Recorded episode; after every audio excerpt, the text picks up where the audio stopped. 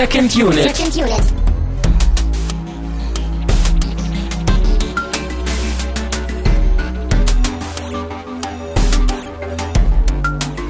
Herzlich willkommen zu einer neuen Ausgabe von Second Unit. Mein Name ist Christian Steiner und ich habe bei mir Tamino Mut. Guten Morgen.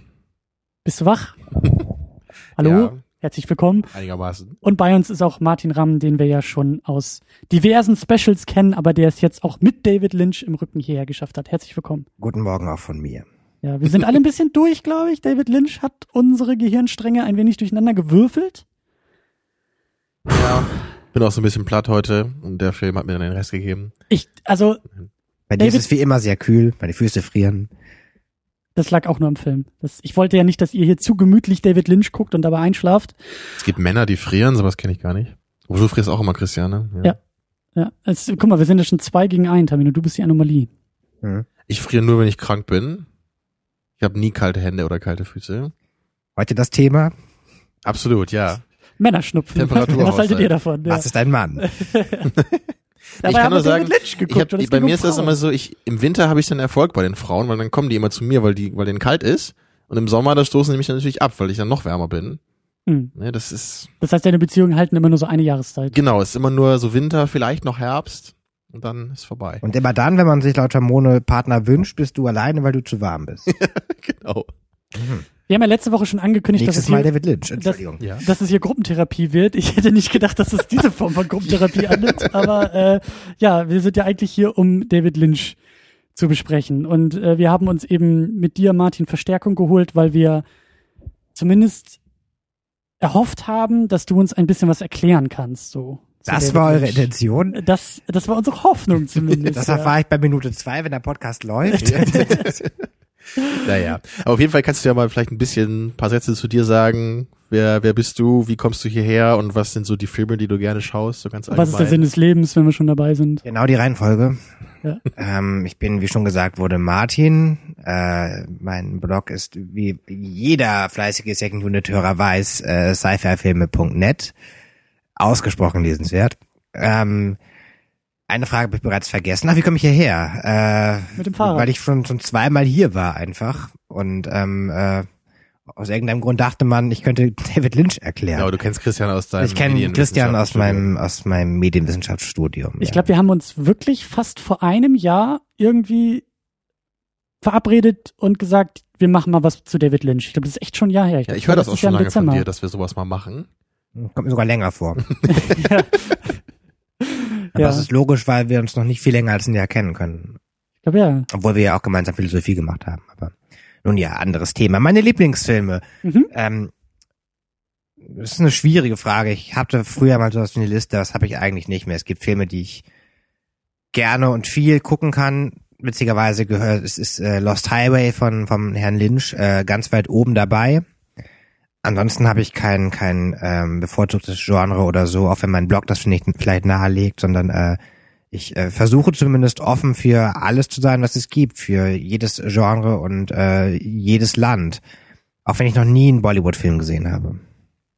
Ich auch noch nicht. Ich kenne nur ein paar Szenen und die waren äußerst amüsant. Hatten wir, glaube ich, auch letzte Woche irgendwie drüber gesprochen, ne? Stimmt, irgendwie sind der, wir bei der Bollywood kommt auch noch, der ja. Bollywood-Film. Und ich habe eine, eine riesige Aversion, was was deutschen Film betrifft. Ah, das ist, da bist du hier in sehr, sehr guter Also guckst du doch nicht alles. Gesellschaft. Ja, ja, ich habe es ja gleich eingegrenzt, ja. Ich, ich ähm, betrüge so ein bisschen meine eigenen Prinzipien. Oha. Aber Wobei, naja, deutscher Film ab ab Anfang 90er ist schlimm. Davor gibt's tolle Sachen. Kenne ich auch nicht so viel von. Ich kenne nur halt nur die großen Klassiker, die auch die Amerikaner kennen. Und daher kenne ich Das wieder Boot. über Umwege. Genau, das Boot, das Leben der anderen, Lola Rent vielleicht noch, der Untergang. Das Leben der anderen ist doch gar nicht deutsch, oder ist er nicht österreichisch oder so? Echt? Ist der nicht deutsch?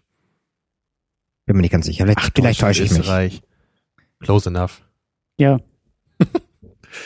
So. Ja. Aber genau, du heute bist du eben hier, weil du zumindest schon einiges von Lynch gesehen hast. Ne? Und weil Christian nicht mag. Deswegen sind wir alle hier, aber eben, weil du ja auch gerade Nee, gesagt ich bin hast, hier, obwohl Lost mich Highway. Christian nicht mag, aber ich gehe halt nicht wieder weg. Ja, und Hannes ist immer noch im Schrank, wie wir das genau, einmal den holen wir festgestellt halt haben. manchmal raus, wenn es nötig ist. Ja. Ja, nee, aber äh, wenn du schon sagst, so Lost Highway ist irgendwie einer deiner Favoriten, ähm, dann ist das, glaube ich, schon mal schon mal gute Grundlage, weil äh, wir kennen Eraserhead, den haben wir zusammen geguckt, und Blue Velvet haben wir zusammen Genau, geguckt. nicht in der Episode hier, aber privat. Ja. Und dann hast du noch, glaube ich, den einen oder anderen mehr geguckt. Ja, ich habe auch schon mal äh, mal Holland Drive gesehen, deswegen war das heute jetzt die erste Zweitsichtung von dem Lynch-Film für mich. Also nicht die zweite Erstsichtung. Hm, I see what you did there. Ja, äh, ja, ich habe ja, ich habe ja ein bisschen geschummelt, muss ich dazu sagen. Ich habe mir ja gestern echt äh, noch mal ein paar Reviews so zum Film angeguckt und so ein paar Interpretationen und Lynch-Interview sogar. Deswegen habe ich jetzt deutlich mehr verstanden als beim ersten Mal. Aber beim ersten Mal war ich auf jeden Fall ziemlich hilflos nach der Sichtung. Da habe ich eher gedacht, so was, was war das denn? Mhm. Naja, ähm, was habe ich sonst noch gesehen? Ich habe ja Dune habe ich mal gesehen vor Ewigkeiten. Ich habe den als ganz gut in Erinnerung, aber das ist so lange her, dass ich das echt nicht mehr so genau sagen kann. Ich weiß ja nur, dass Lynch selber den nicht so gerne mag, weil er da glaube ich den Final Cut nicht hatte. Ne? Mhm. Und ansonsten habe ich ansonsten noch irgendwas gesehen. Ja, Lost Highway habe ich auch noch gesehen, genau, gestern, auch noch in fleißiger Vorbereitung. War auch ganz interessant, aber müsste ich äh, auch noch mal gucken, sicherlich, um den richtig verarbeiten zu können. Naja, aber ich glaube schon, so auch nach der heutigen Sichtung, ich glaube, meine, meine Lynch-Aversion wird ein bisschen kleiner. Ich glaube, ich kann langsam ein bisschen mehr mit ihm anfangen. Also ob wir irgendwann so richtige Freunde werden, das weiß ich nicht. Dafür ist, glaube ich, zu viel passiert zwischen Lynch und mir. Aber so, naja, wir gucken mal. Interesse habe ich da auf jeden Fall schon. Das- Obwohl, obwohl du Dune mochtest und äh, Blue Whale doch eigentlich auch. Ja, das. Ich habe bei den meisten Lynch-Filmen immer so so ein bisschen das Problem, dass ich nicht so richtig weiß, ob ich die jetzt mochte oder nicht, so, weil es irgendwie nicht so ganz mein Fall ist, aber trotzdem in jedem Film eigentlich immer so so interessante Szenen und Elemente drin waren, so, aber ich, ich konnte es irgendwie am Ende nie so richtig zusammenbringen, dass ich das Ganze jetzt irgendwie toll fand. Ja, Wild at Heart habe ich auch noch gesehen, fällt mir gerade ein. Ich glaube, den fand ich eher noch so am schwächsten von den ganzen, die ich gesehen habe. Auf jeden Fall sehr speziell, ja. Das ist halt auch sehr, sehr märchenhaft und diese klassische Ost-Thematik mit, mit dieser pummeligen äh, Fee am Ende und so. Ja, ja, das. Und ich, ich weiß mal noch diese Szene, wo Willem Dafoe da ist und dann äh, tanzen da diese drei extrem fetten Frauen vor ihm durchs Bild und da war ich dann wieder so ein bisschen so. ich mag äh, ihn auch sehr, sehr gerne. okay, ich mag auch Nicolas Cage sehr gerne. Naja, also Lynch ist auf jeden Fall eine große Baustelle bei mir, das kann man festhalten. So, ich, ich, ich habe Respekt irgendwie vor seiner Kunst, so das immer schon. Ein gewisses Interesse habe ich da auch, aber ich habe bis jetzt noch nie so richtig das geschafft, so eine so eine Liebe irgendwie zu empfinden zu einem Film von ihm. So, so, ein, so Era- Eraserhead mochte ich halt von Anfang an und die anderen fand ich alle so relativ schwierig. Aber ich kann heute auch sagen, dass mir mal Holland Drive wirklich ganz gut gefallen hat, auch besser als beim ersten Mal. Mhm. Naja, aber wie, wie ist denn dein Vorverständnis, Martin, hier? Also du, du hast ja, glaube ich, fast alles gesehen von ihm, oder? Ähm, ja, ich habe zumindest sehr viele gesehen. Witzigerweise ähm, Eraserhead nicht, obwohl das mein meine dritte DVD ungefähr war, die ich mir je gekauft habe vor 70 Jahren ungefähr. Und seitdem Das sieht man dir aber nicht an, das Seitdem Alter. steht die halt bei mir rum. Damals gab es noch gar keine deutsche Version. Es ist irgendein mexikanischer Import. Und ich habe seither jeden Tag gedacht, dass heute da nicht der richtige Tag dafür ist. Leider. Ansonsten habe ich alles gesehen. Allerdings ähm, habe ich mich immer mit Twin Peaks schwer getan. Ich habe die Serie mehrmals angefangen und abgebrochen, aber befinde mich äh, aktuell wieder in einem Lauf, der sehr, sehr, sehr vielversprechend ist, weil mir die Serie großen Spaß macht und ich schon äh, viel weiter bin, als ich jemals war. Hast du auch diesen Hasenfilm gesehen? Das ist Inland Empire, ne? Nee, es gibt, es gibt, also da gibt's glaube ich so Hasenzähne, ne? den habe ich nie gesehen, aber ich glaube, es gibt auch so einen, so einen einstündigen Film, ich glaube, der heißt auch Rabbits, irgendwie, ich glaube, der kam vor Inland Stimmt, Empire. ja, er hat dann, er hat noch, genau, er hat noch so Kurzfilme, die habe ich nicht alle gesehen, das stimmt. Ich weiß nicht, ob der als Kurzfilm sich qualifiziert, ich weiß nicht, wie kurz ein Film sein muss, um das so zu nennen. Ich glaube, der ist eine Dreiviertelstunde oder so lang und der spielt nur in so einem Raum, wo so Leute sitzen mit Hasenkostümen und sich über irgendwas unterhalten. Ich hab da bei, Den- der, der ist bei YouTube, also da kann man mal gucken. Ich habe da mal so durchgeschaltet und dachte so, was ist das denn? Den habe ich nicht gesehen. Er hat noch, er hat noch äh, früher einige Kurzfilme gemacht, stimmt. Eine Dreiviertelstunde ist, glaube ich, kein Kurzfilm mehr. Äh, von denen kenne ich auch viele, aber das ist auch schon ewig her. Also diese ganz frühen, noch vor seinen ersten Featurefilm da, meinst du, oder? Ich schätze mal, dass das die noch vor Razorhead waren, ja. Also ich glaube, die ersten acht, neun Einträge oder so bei IMDb sind alles so Kurzfilme. Ja, Die- genau. Die Seite 20 ist, glaube ich, hat er die gemacht. Und der ist ja, glaube ich, auch schon fast 70 inzwischen, ne? Also der, ich glaube, irgendwie in den 40ern geboren so. Ja. Ich weiß, dass er Musikvideos Mhm. macht. Er hat eins für Moby gemacht, er hat, glaube ich, eins für Nine Inch Nails neulich gemacht. Ach so, das kennst du natürlich dann. Und er macht auch selbst Musik. Ja, aber Zwei davon habe ich nie was gehört. Ich habe ich hab das erste Crazy Clown Time gehört. Klingt Ist das das, so, wie man das denken würde? Ja, ist das so Es, wie es klingt so das, was wir wieder, gesehen haben? ähm, naja, er mit, mit einer fiepsigen Fistelstimme. Ach, er singt? Er singt auch dazu, ja. Uiuiui. Ähm, es ist sehr schräg, vielleicht ein bisschen zu gewollt schräg, sagen manche. Ich- Es, was für mich hat sich das auch sehr schnell totgedudelt. Und was mir gerade einfällt, äh, David Lynch hat einen wunderbaren Gastauftritt in der Serie Louis, glaube ich, in der vierten Staffel oder so. Da spielt er, glaube ich, einen Schauspiellehrer oder irgendwie sowas. Also irgendein. Ein, Die ein, vierte nicht gesehen und nur die dritte, glaube ich. Ich habe das Gefühl, jedes Mal, irgendwie, wenn wir hier eine Episode aufnehmen, nennst du irgendeinen Seriennamen, von dem ich noch nie was gehört habe. Also anscheinend guckst du jede Woche eine neue Serie durch. Nein, aber so eine Serie wie Louis, Louis sollte wirklich jeder gesehen Ich habe haben. noch ist großartig. niemals davon gehört. Ja, weil du auch keine Ahnung von Serien Ich hast. habe Das selbst von CSI beste- Miami gehört. Das weiß Ja. ich, dass es das gibt, obwohl ich es nie gesehen habe. Tamino, wenn wir Das jetzt- ist dein Problem, dass du das kennst, aber Louis. Ja, wenn wir jetzt ein Serienpodcast wären, Tamino, dann wäre das äquivalent zu der Aussage, ich habe schon mal einen Transformers-Film gesehen. davon ist so- gehört. Ich habe gehört, Entschuldigung, ja. Ich Nicht gesehen, ich so weiß, weit bin es ich gibt noch diese nicht, ja. Transformers, ja. Hm. Genau. Und dieser Michael Bay, der ist doch auch stark im Kommen. Spielt da Lou. Ferrigno dann die Hauptrolle vielleicht, so als Louis? Nein, Louis C.K.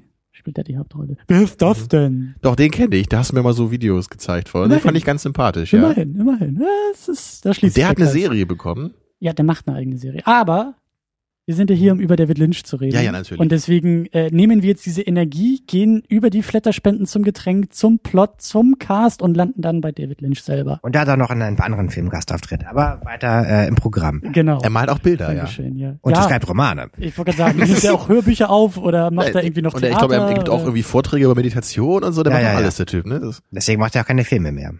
keine Zeit, ja. Nee, der ist viel beschäftigt, äh, genauso wie wir. Oder so.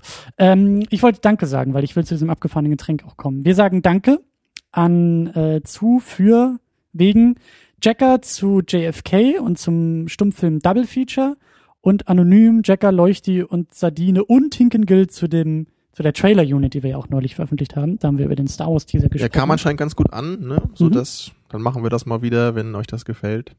Und vor allen Dingen vielen, vielen Dank äh, an Tinkengill, aka Timo von Play Together, weil der der schon uns wieder uns was Tolles hier dagelassen hat. Ja, da war ja auf- auf- Asienzeit, ne? Weltreise, Asienreise und der hat uns jetzt was mitgebracht.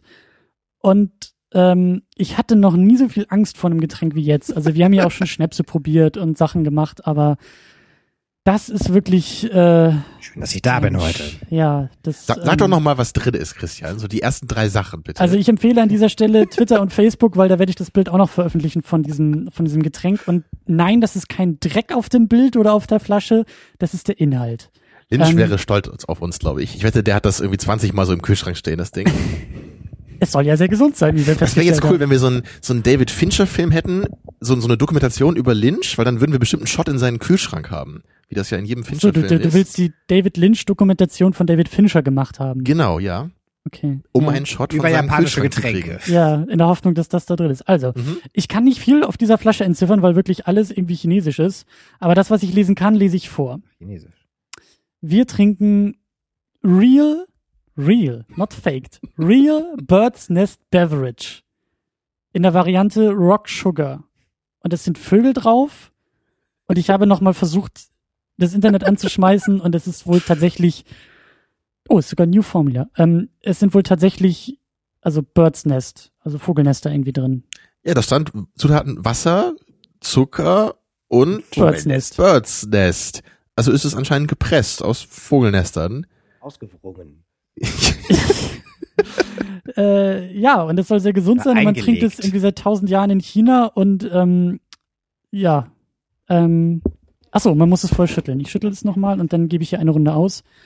Ähm, ja, meine Angst, also es schwimmt hier wirklich irgendwie so. Es sieht aus wie Fusseln. Ich glaube, die haben da einfach Fussel reingetan. So, das ist die Fruchtfleisch. Einigen wir uns auf Ja, das, Fruchtfleisch. das sind, glaube ich, die kleinen Stücke aus dem Nest einfach. Also ich hoffe ja, oh, es schäumt sogar ein bisschen. Ich hoffe ja auch, dass da keine Vögel drin gelandet sind, weil ich als Vegetarier kann mich noch so mit diesem Gedanken noch so Aber Vogelnester, das wäre ja wahrscheinlich noch okay, oder? Oh, ich reiß hier irgendwie, ja, ich reiß hier alles ab. Kann man als ähm, Vegetarier Vogelnester essen? Das ist schwierig. Also ich mache das wirklich hier nur für die Sendung, rein aus Entertainment-Zwecken. Möchtest du es mal vorkosten? Wenn du in 10 Minuten noch lebst, trinken wir das auch, Möchtest du ich den sagen. Geruch beschreiben? Oder darf ich dein Gesicht beschreiben? Nee, ja, ihr, ihr, ihr dürft, oh, jetzt muss ich auch noch aufstehen und Gläser verteilen. Ähm, ihr äh, solltet nicht so viel in mein Gesicht rein interpretieren. Ähm, Na, da ich mich nicht mehr auf deine Gestik ähm, stürzen darf, dachte ich, nehme ich jetzt deine Mimik zum Anlass. ja, ich hätte das auch nicht vor euren Ey, Augen. das sieht wirklich aus, als wären da Vogelfedern drin. ja, es, oh Mann. Und das ist kurz vor Weihnachten. Das sieht einfach, habt ihr mal Kefir gemacht? So mit, mit einem Pilz, den man dann, äh, Nee. da macht man ein Getränk damit, das ist sehr lecker. Will noch jemand einen Schluck? aus. Ich hab hier noch was. Lass uns erstmal das trinken, was wir hier haben, damit Ja, wir auch okay. mal weitergehen können. Oh, es riecht sehr verdorben. Ja, Sagen wir, es riecht muffig. Wow, Prost. das klingt ja großartig. Prost. Also wenn wir jetzt hier gleich einen Break machen, weil wir alle auf den Tisch kotzen, dann Das äh, ist hier Osus, dass man äxt. äh, Oh, was ist das denn? tu, was du nicht lassen kannst. Aber Das ist ja. Oh, es, es, es riecht wirklich widerlich. Es riecht, Ah. echt, es riecht echt eklig. Es Bist riecht du einfach nur kann? Also es ist also Äh, ganz kurz, sah es auf deiner Recherche auch im Internet so aus? Oder ist es einfach nur... nee, ich habe nur verpackte Alt. Flaschen gesehen. Also das, man sollte das einfach so lagern können. Also da habe ich nichts falsch gemacht. Also das schmeckt nicht gut. Das schmeckt wirklich nicht Es schmeckt gut. einfach nur muffig. Ich glaube, ich traue mich Ich nicht, das, das. ich will das nicht trinken. Ich traue mich nicht, das ich, auszutrinken. Es tut mir leid. Das ist das erste Mal in der Geschichte dieses Podcasts, dass, es mich, dass ich mich nicht traue, das Getränk zu trinken. Ich trinke deins aus. Ich traue mich noch nicht mal zu probieren. Das ist das Problem. Ja, die Stücke sind echt Oh hart. Mann, das riecht echt. Wenn man sich vorstellt, dass es Orangensaft ist, der keinen Geschmack hat, dann ist es genauso von der Konsistenz. Oh, was für Ja. ein Drama hier. Oh, das ist süß und eklig. das ist Eine seltene Kombination. ja, weil also also oh, ist das eklig. Ich resigniere feierlich. Ich kau jetzt auf so einem Stück rum. ja, Vogel oder Nest oder Federn. Vogel. Ah. Also, wenn diese, also äh, ich glaube, das ist wirklich ein Problem der Verpackung. Also, wenn jetzt hier echt nicht diese Fusseln da drin wären, dann würde ich das, glaube ich, wegexen wie nix. Aber so ist das echt. Ja, man auch nicht Oh. weiß, was das ist. Es sind halt Vögel da drauf. Ich, ich, ich wirklich. Herzlich willkommen zu einer Episode zu David Lynch. Man weiß nicht, was es ist. So, ich denke, das war Stell jetzt das auch mal wirklich weg eine, eine passende Getränkwahl zu einem David Lynch-Film. Tut uns Aber leid, ungefähr Timo. so habe ich mich beim ersten Mal bei Mulholland Drive auch gefühlt, wahrscheinlich. So, ich habe mich kaum getraut, den Film ganz zu konsumieren. Ähm, Unter Stückchen. Oh, nur stückchenweise. ja. Oh. Nee, aber heute haben wir es ja wirklich geschafft, hier den, den alle zu gucken. Und ich habe auch wirklich jetzt mit dem, mit dem Wissen der Reviews so und Interpretation im Hinterkopf, so, ich hatte das Gefühl, dass das eigentlich alles sogar relativ viel Sinn macht, was so in dem Film passiert. Stimmt, du bist uns noch eine Interpretation schuldig, aber vorher musst du den Plot zusammenfassen. Also, ja, es ist David Lynch, hahaha, das ist unmöglich, aber versuch zumindest zu erzählen, was wir grob gesehen haben. Hm. Der Film beginnt damit, dass eine junge Dame namens Betty, gespielt von Naomi Watts, äh, sich, glaube ich, jetzt, äh, sie hat sich auf eine Reise gemacht, kommt an in Los Angeles, um ihre Schauspielkarriere zu starten. Betty ist, Betty ist die Blonde. Habe ich das nicht gesagt? Ja, Naomi Watts, Betty, Achso, aber Blonde. der Film fängt doch mit der, mit der Autofahrt an. Das ist doch die. Stimmt, das ist ja noch davor, genau. Naja, eigentlich fängt er mit irgendwelchen Leuten an, die tanzen. Ja, ja hm, dann Ja. fasst ihr doch den Plot zusammen. Nee, du hast, du hast recht, natürlich, kurz vorher sehen wir schon mal die, die andere Dame hier, Camilla heißt sie ja, glaube ich, später dann, am Anfang, nee, am Anfang Rita, ne? Rita, ja. Genau, man sieht, wie sie erschossen werden soll, aber dann in, in so einer Limousine und dann hat die Limousine einen Unfall und sie kann entkommen. Ja, und äh, kurze Zeit später trifft sie dann eben auf die besagte Betty in deren neuem Apartment. Ja, und die beiden entwickeln dann so eine leichte Liebes, Liebelei, könnte man sagen, während sie rausfinden wollen, was denn Rita passiert ist und wieso sie ihr Gedächtnis verloren hat. Und gleichzeitig will auch Betty ihre Schauspielkarriere starten. Und das Ganze entwickelt sich dann in eine äußerst interessante Richtung. Und dann passiert David Lynch. Und dann passiert am Ende David Lynch. Und es gibt ja auch so mehrere Nebenplots. Halt der Regisseur, äh, bei dem sie landen will, äh, hat noch so einen eigenen Strang, von dem ein bisschen erzählt wird. Richtig, wie seine Frau ihn betrügt und dass er versucht, sein Filmprojekt zu verwirklichen, aber von oben eben Stress bekommt, weil die Hollywood-Produzentenverschwörung ihm das Leben schwer macht. Ja, Also ja, genau. Und und und ähm, dann gibt's ja noch diesen diesen trotteligen Gangster am Anfang, der am Ende dann ja auch nochmal wieder auftaucht. Ja, es gibt noch so Mini-Subplots, die teilweise nur zwei Szenen haben, ja. Und jetzt kommt nämlich wieder die Second Unit Traumverschwörung. Wir werden sehr, sehr viel natürlich über Träume sprechen. Und ich glaube, dass der Film eigentlich eine, wie soll man sagen, die Geschichte einer eifersüchtigen Frau ist. Das ist eigentlich alles, was, glaube ich, in dem Film passiert. Ach so, aber nicht amorös eifersüchtig, sondern also Inwiefern- was, wie? nee, nicht eifersüchtig im Sinne von, weil sie einen Mann liebt. Nee, weil sie eine Frau liebt und diese Frau diese Liebe nicht erwidert und im Grunde Das genommen Schöne ist jedenfalls Ende- heute, dass wir alle drei, glaube ich, verschiedene Positionen jetzt haben. Ganz offenbar, ja. Weil ich ja den Film jetzt zweimal gesehen habe und mich halt eben sehr stark informiert habe in Bezug auf diese Folge. Mhm. Christian hat den Film halt äh, jetzt zum ersten Mal gesehen, also halt ganz frische Eindrücke. Mhm. Und du, Martin, du hast den Film halt schon mal gesehen vor langer Zeit, glaube ich. Ich habe ihn ne? jetzt auch zum zweiten Mal gesehen, war damals sehr frustriert, weil ich dachte, alles geht auf, bis zur letzten Szene, in der alles in sich zusammenbrach. Und ich habe mich absichtlich äh, heute nicht informiert, weil ich sowieso alles vergessen hatte und nochmal den Versuch wagen wollte, ganz unbefangen ranzugehen. Ja, und das ist doch eigentlich ganz cool so als Mischung, glaube ich.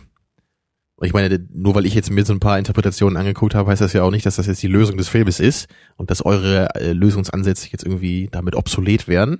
Ähm, Also ich glaube, gerade bei Lynch ist es ja eben auch ganz interessant, so da mal eben verschiedene so Varianten irgendwie abzuwägen und so gucken, ob man das in Verbindung bringen kann oder ob Ja. die eine die andere ausschließt oder nicht. So. ja, und das, das werden wir auch tun. Ich glaube, wir werden sehr viel springen und sehr äh, fast schon auf einer Metaebene, glaube ich, über den Film reden, als jetzt den Plot durchzugehen und irgendwie Moment für Moment rauszugreifen. Ich glaube, das ist nahezu unmöglich. Das Aber ganz kurz auch, noch, ja. ähm, ihr habt ja schon ein paar, paar Rollen und ein paar Schauspieler erwähnt. Natürlich David Lynch hat das Drehbuch geschrieben und Regie geführt und wie ihr irgendwie erzählt hattet, war das als Serie geplant 1999. Es, sollte, es war eigentlich mal ein Pilotfilm.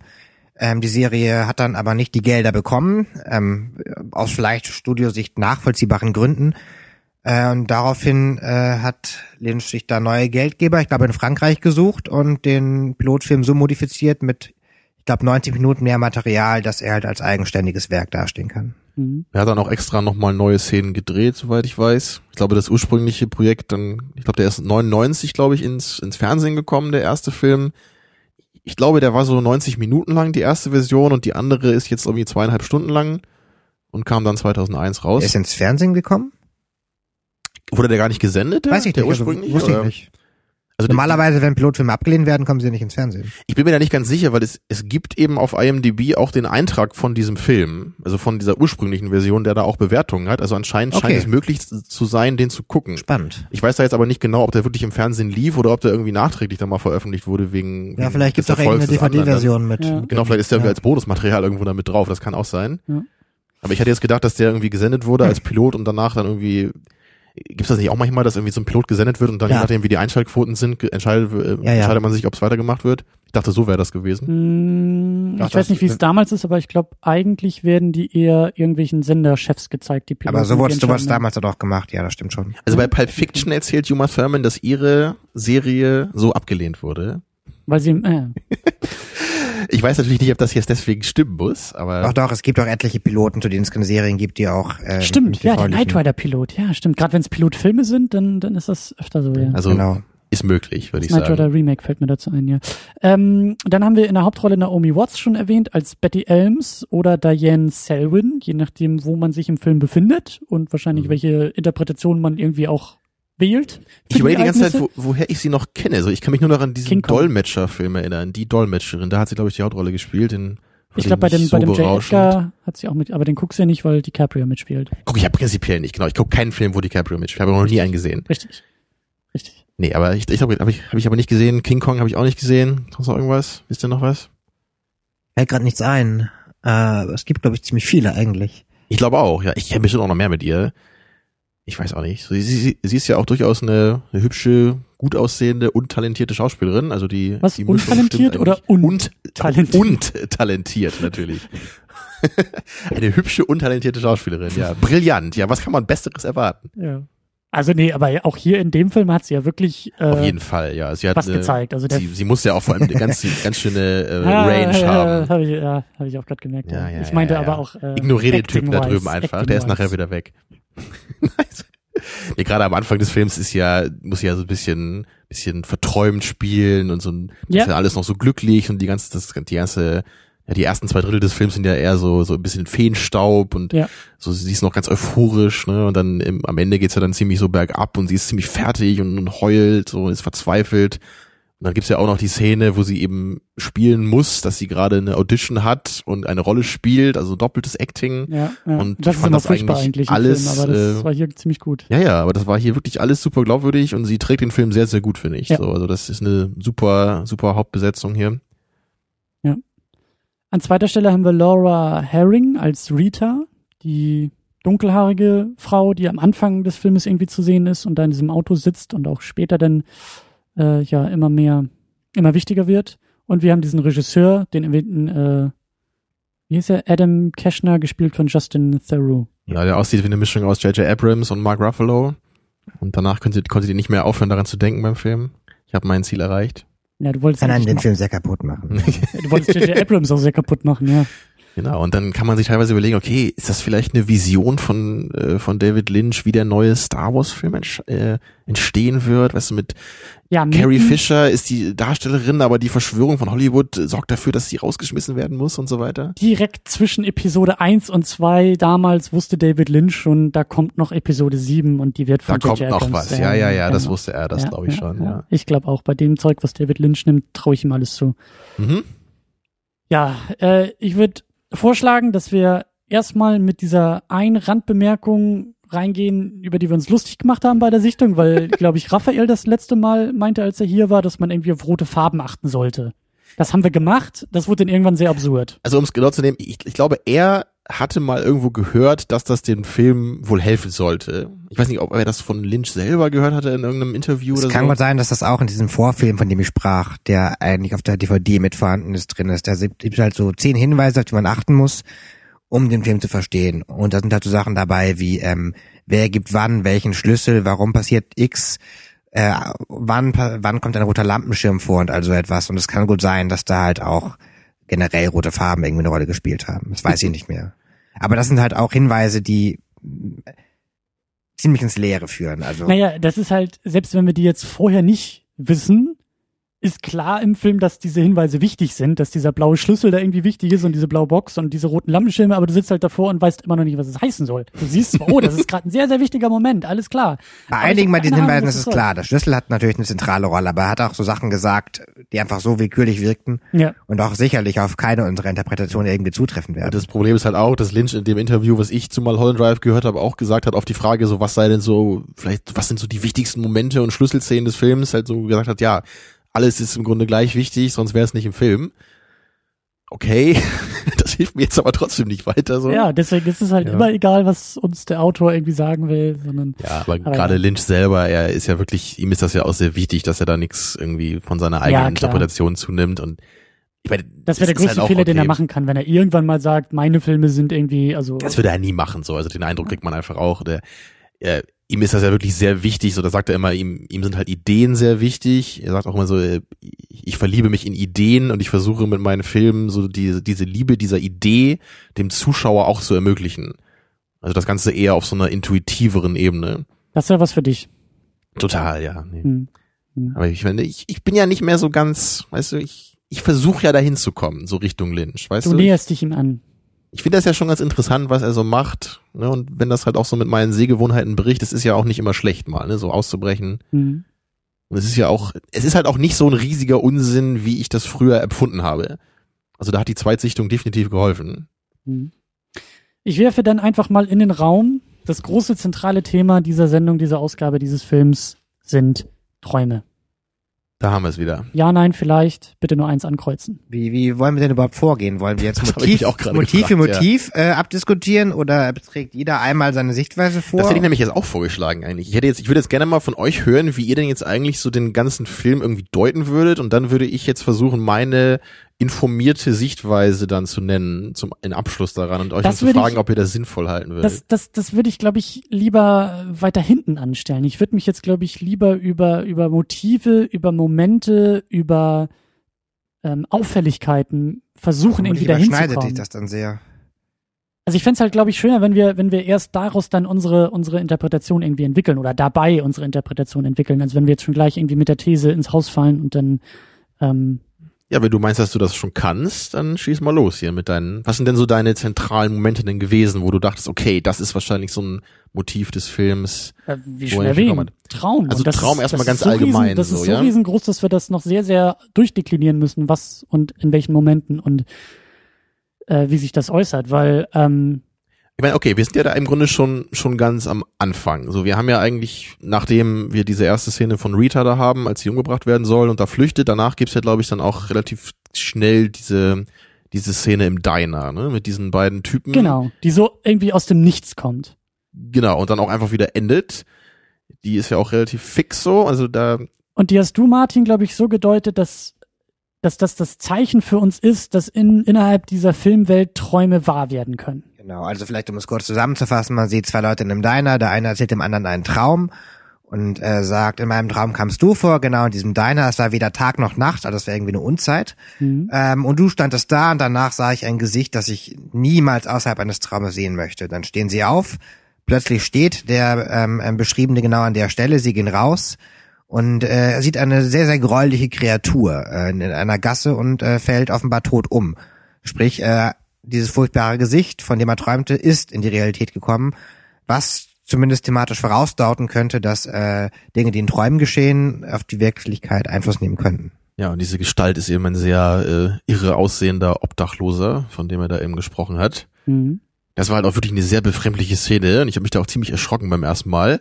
Und ich halt überhaupt nicht erwartet hätte, dass jetzt so ein, so ein Jumpscare-Moment in so einem äh, Lynch-Film drin ist. Also sehr befremdlich, zumal das ja auch dann sofort wieder abbricht und dieser, dieser eine Typ aus der Szene ist ja noch einmal ganz kurz zu sehen, dann gegen Ende des Films. Der Typ, der stirbt, ja. Genau, der diesen, diesen Schock bekommt. Und irrerweise ist er dann auch an dieser Stelle zu sehen, äh, an der er in seinem Traum, als er es erzählt hat, den anderen Typen äh, gesehen hat. Also ist es später sozusagen mit verkehrten Rollen, als dann eben Betty oder, oder Diane, je nachdem. Einigen in wir uns, glaube ich, erstmal auf Betty. Ich glaube, es ist schlauer, wenn wir Am Anfang des Films ist es ja Betty, genau. Ja, aber sicherheitshalber. So, bevor wir jetzt irgendwie noch für zwei Namen mit einer Person und das wird alles sehr, sehr wir, glaube ich. Okay. Ja, die Frage ist halt auch, ob dieser Part nicht auch schon geträumt war. Das wäre, würde vielleicht, da bin ich mir halt unsicher. Ja, da, also Dann, da können wir uns, glaube ich, auch darauf Ja. einigen, es ist ein riesengroßes Problem, dass in diesem Film ständig geträumt wird und irgendwie mittendrin aufgewacht wird, eingeschlafen wird und wir riesengroße Probleme haben. also zumindest es gibt viele, viele Hinweise auf Träume. Es wird ja auch nie konkret gezeigt, jetzt fängt ein Traum an. Das sind halt jetzt irgendwie Ja. auch nur naheliegende oder ein bisschen naheliegende Vermutungen. Also Ja. gerade nach der Diner-Szene zum Beispiel hat man sofort den Shot, wo Betty aufwacht. Und das legt natürlich den Verdacht nahe, okay, irgendjemand träumt hier gerade was. So, die Frage ist natürlich nur, so, wer träumt was im Grunde? So, Ja. wer ist das Subjekt des Traumes? So, Und was das, wird geträumt? Das ist eben, glaube ich, schwer zu erkennen dabei. Ne? So, man, Bin ich auch überhaupt nicht in der Lage, das nach einer ja, Sichtung. möglicherweise ist auch der ganze Film nur ein Traum dieses Typen, der in dem Diner sitzt. Ja, Ich meine, widerlege mich so, ne? Also das ist. ich glaube, ich glaube, das ist so eine Sache. Ich Ich glaube, glaube, das ist dadurch zu widerlegen, dass es keinerlei Hinweise darauf gibt. Hm. Er schläft nicht und es passieren Dinge, bevor man ihn zum ersten Mal sieht. Ja, aber ich glaube nicht, dass das so das formal wieder widerlegen kann. Gerade in so einem Lynch-Film, also bei anderen Filmen würde ich auch dir meist recht geben, da würde ich dann auch nicht so eine Theorie so einfach aus der Hüfte holen. Und dann kannst du auch sagen, das Okay. träumt ein Ork in Herr der Ringe. Dann kannst du ja letzten Endes. Hm. Äh, Aber ich meine, ich meine, das, das Ding ist ja so, das, was er eben erzählt von seinem Traum, lässt sich in gewisser Weise ja auch auf das, was wir so im, in Bettys Geschichte erleben, irgendwie so projizieren. In sehr abstrakter Weise. Ja, ja, deswegen, genau. würde, deswegen gibt's halt die Vermutung. genau. Ne, Also deswegen könnte man vielleicht schon sich über, zumindest den Gedanken irgendwie sich überlegen, okay, ist das vielleicht, also das war zumindest mein Gedanke, als ich den Film zum ersten Mal gesehen habe. Weißt du, das, deswegen Ja. sage ich es nur. Weil die Idee ist mir damals in den Kopf gekommen, weil diese Szene so völlig out of place war und einfach nur dieser Typ nur einmal kurz aufgetaucht ist. So. Natürlich, es macht vielleicht auch nicht so richtig Sinn, weil er ja später wirklich nochmal auftaucht und dann Betty ihn sieht. So, aber ich meine, ich hatte zumindest den Gedanken, deswegen wollte ich es kurz ansprechen. meine Frage dabei oder meine Bemerkung dabei ist eigentlich auch, ähm, wie würde man sich so, ein- so einen Lynch-Film irgendwie jetzt nähern? Wie könnte man den Film jetzt nochmal gucken? Und ich glaube, man, also wenn man wirklich tiefer eindringen will und mehr rausfinden will, muss man die, glaube ich, sehr, sehr technisch gucken. Ich glaube, du musst ständig auf Pause drücken und wirklich mit einem Whiteboard irgendwie hier im Raum stehen und Diagramme malen. Und irgendwie genau diese Verbindung irgendwie mal festhalten. So, wann wird aufgewacht, wann wird wahrscheinlich eingeschlafen und das, das, das kannst du, glaube ich, nicht einfach so mit einer Tüte Popcorn irgendwie auf der Couch äh, dir erschließen. Ich glaube, da musst du schon wirklich, äh, Ich glaube, wirklich der arbeiten. Punkt bei oder? den Filmen ist, dass du es auch mit einem Whiteboard nicht kannst. Es wird ja auch, wenn Ja, du es wenn du es auf Zeitlupe siehst, Klar. nicht klar, wann ist was ein Traum. Das ist ja das Schöne. Du hast halt ähm, ähm, gewisse, Arguably, ja. gewisse Tendenzen, die du, die du angehen kannst, und du kannst halt gucken, dass du für dich ein System entwickelst, das irgendwie aufgeht. Aber das, das ist ja das Schöne an Filmen, dass sie halt oft mir verschiedene Interpretationen sind, weil sie einfach keine eindeutig klaren, präzisen Antworten liefern. Aber das ist halt mein Punkt. Ich glaube, erst so mit einem Whiteboard könntest du noch Szenen ineinander oder zueinander in Verbindung setzen, weil das war nachher auch meine Theorie, die ich dann ja auch irgendwann mal laut geäußert habe, dass auch noch das Problem hinzuzukommen scheint, dass dieser Film nicht chronologisch erzählt. Also das, was er erzählt, scheint eben nicht so in dieser Reihenfolge passiert oder geträumt zu werden, sondern es wirkt irgendwie so, als ob es Leicht. schon eine Vorgeschichte gab und das irgendwie später aber erst uns gezeigt wird und das macht es ja noch komplizierter, dass wir auch noch diese Zeitebene irgendwie drin haben, die nicht aufzugehen scheint. Ähm, Genau, aber das ist, das ist, glaube ich, nicht so wichtig wie eben, eben das Thema Träume. Und das Thema Träume wird, wird sehr oft und sehr unterschiedlich auch noch, auch noch verhandelt, weil ja, weil es eben ja inhaltlich auch sehr stark darum geht. Wir sind in Hollywood. Mulholland Drive ist eine Straße in Hollywood, in LA. Und wie du, Martin, ja auch so schön gesagt hast, Hollywood als Traumfabrik. Ähm, das Thema Schauspiel ist auch sehr wichtig und Lynch scheint ja auch irgendwie so ein, so ein äh, durchaus zynischen Kommentar auf Hollywood manchmal damit einzubauen irgendwie. Mhm. Und Mhm. gleichzeitig äh, sind es ja auch die Träume dieser Mädchen, Schauspielerinnen zu werden. Also es sind Ja. wirklich Träume. in- Und natürlich sind die Träume halt selbst tatsächlich im, im Wortsinne.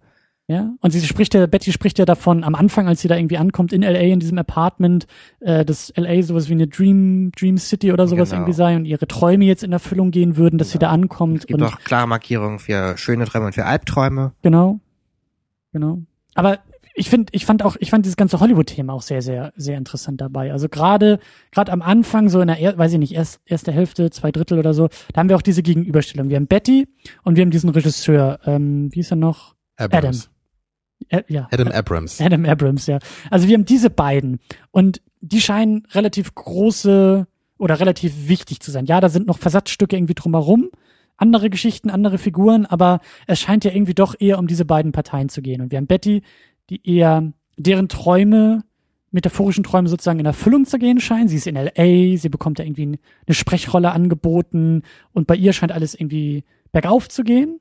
Und dann haben wir diesen Adam, der Regisseur, der irgendwie nicht in seinem Casting irgendwie rumgefuscht haben will von anscheinend Produzenten oder so. Und bei ihm geht alles bergab. Ja, seine Frau betrügt ihn mit irgendeinem Reinigungstypen. Seine Frau, bet ja, seine Frau betrügt ihn und sein Geld wird irgendwie, äh, kommt abhanden und äh, er ist pleite, obwohl er nicht pleite ist, aber er ist pleite. Und die wird eindeutig gedroht von, von den äh, Produzentenbossen. Genau. Und, und, und das scheint sich halt eben so, so in entgegengesetzte Richtung zu bewegen irgendwie. Und wenn man da eben auch metaphorisch von Träumen spricht, dann hat er eher so einen Albtraum, den er da irgendwie gerade durchlebt. Weil bei ihm irgendwie alles in die Brüche geht, so. Ja. Ähm, ich glaube, wir springen wirklich sehr, sehr, sehr viel. Aber Es ähm, lässt sich einfach kaum vermeiden dabei, weil eben auch alles miteinander zu tun hat in dem Film. So.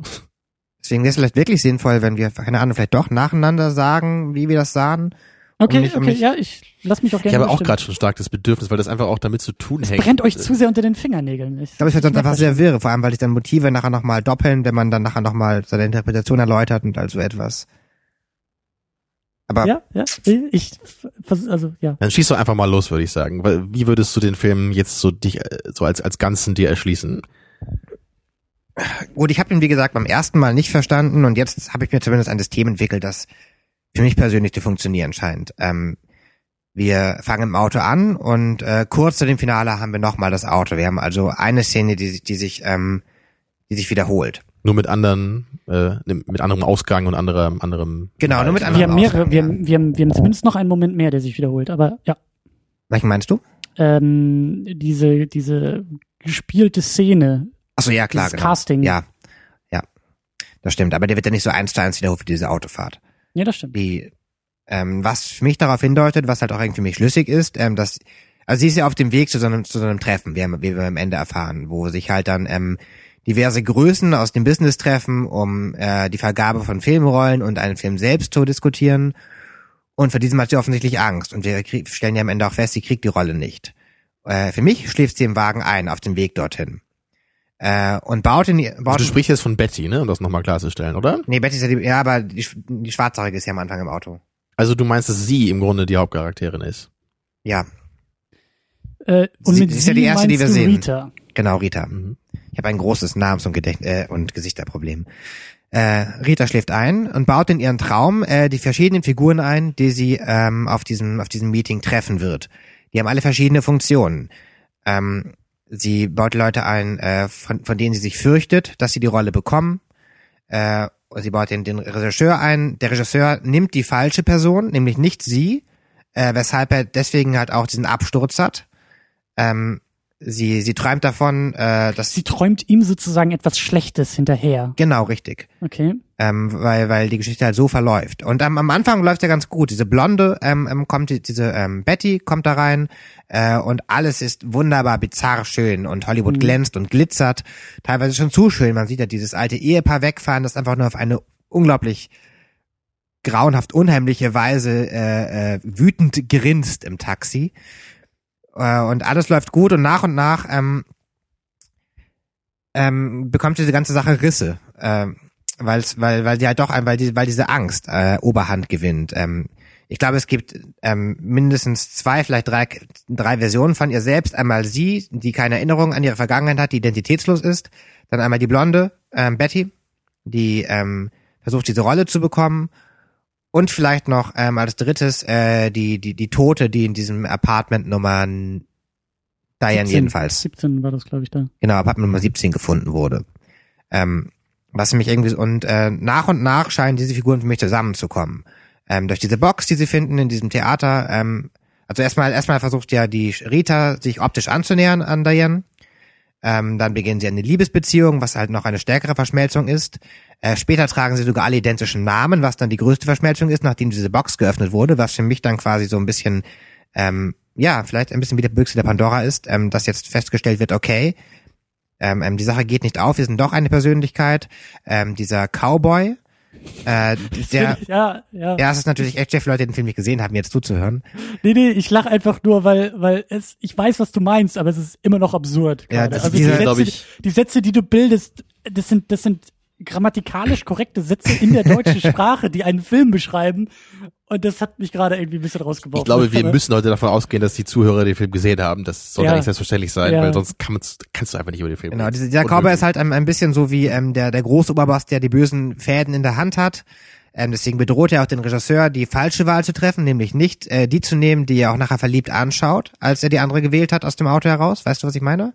Wisst ihr, was ich meine? Als ähm, äh, bei, bei dieser, äh, in der Szene, wo er sagt, ja, das ist sie, muss er das ja sagen, weil der Cowboy ihm gedroht hat. Aber eigentlich schaut er auf die Schulter zurück zu Betty. Genau, ja. Und er will ja eigentlich sie Genau, wahrscheinlich, er will oder ja eigentlich da sie ist ja so eine Verbindung so ein bisschen Genau. zwischen den beiden, Genau, ne, die man genau, ja so genau. da angedeutet sieht, so visuell. Weil der Cowboy ja quasi ihn definitiv bedroht hat und, und offenbar ja auch mit, mit Mord bedroht hat vielleicht oder so, wenn er, wenn er nicht diese Wahl trifft. Ja, ich schüttel Christian den Kopf, schüttelt den ich Kopf. schüttel den Kopf, aber In ich, Zustimmung. ich, ja, nein, nein, also fahr fort. Ich, das ist, äh, Ähm, genau, jedenfalls wird das halt, ähm, die, die Figuren verschmelzen immer mehr miteinander, ähm, der Traum wird auch immer schlimmer, ähm, weil die Ängste halt Oberhand gewinnen und ähm, was dann aber, was dann aber nicht klar ist, ist, ähm, ob und wann sie wieder aufwacht. Ähm, vielleicht wacht sie, was eine Möglichkeit wäre, im Auto wieder auf und fährt dann zu diesem Treffen, vor dem sie Angst hat, wo die Figuren dann ihre eigentliche Funktion haben. Ähm, aber danach passieren dann noch absonderliche Dinge. Es sind dann noch einmal zwei sehr skurrile Szenen danach, beziehungsweise drei. Einmal halt äh, nochmal diese Diner-Szene, wo dann halt nochmal erklärt wird, was in dieser Box ist. Und einmal wie dieses, äh, die, die Zwergen-Version des debil grinsenden Ehepaars durch die Tür schlüpft. Und das kann man halt dann, ähm, und, und äh, wie man dann im Diner noch sieht, dass sie den Auftragsmord äh, hm. äh, äh, veranlasst. Und nun lässt sich entweder sagen, okay, sie hat den Auftragsmord ganz am Anfang veranlasst. Das würde erklären, warum sie auch von Mord träumt und warum sie davor fürchtet sich und warum sie von diesem trotteligen, von diesem trotteligen Attentäter träumt. Ähm, was eine Möglichkeit wäre. Und ähm, oder aber sie träumt wirklich noch alles und es wird einfach immer wirrer und wirrer und wirrer. Oder am Ende ähm, äh, bewahrheitet sich halt, was der Anfang sagte, nämlich äh, Träume beeinflussen die Realität, so wie die Realität Träume beeinflusst. Und deswegen kommen diese ähm, Monsterzwerge durch die Tür und beenden den Film auf eine sehr stimmige Art und Weise.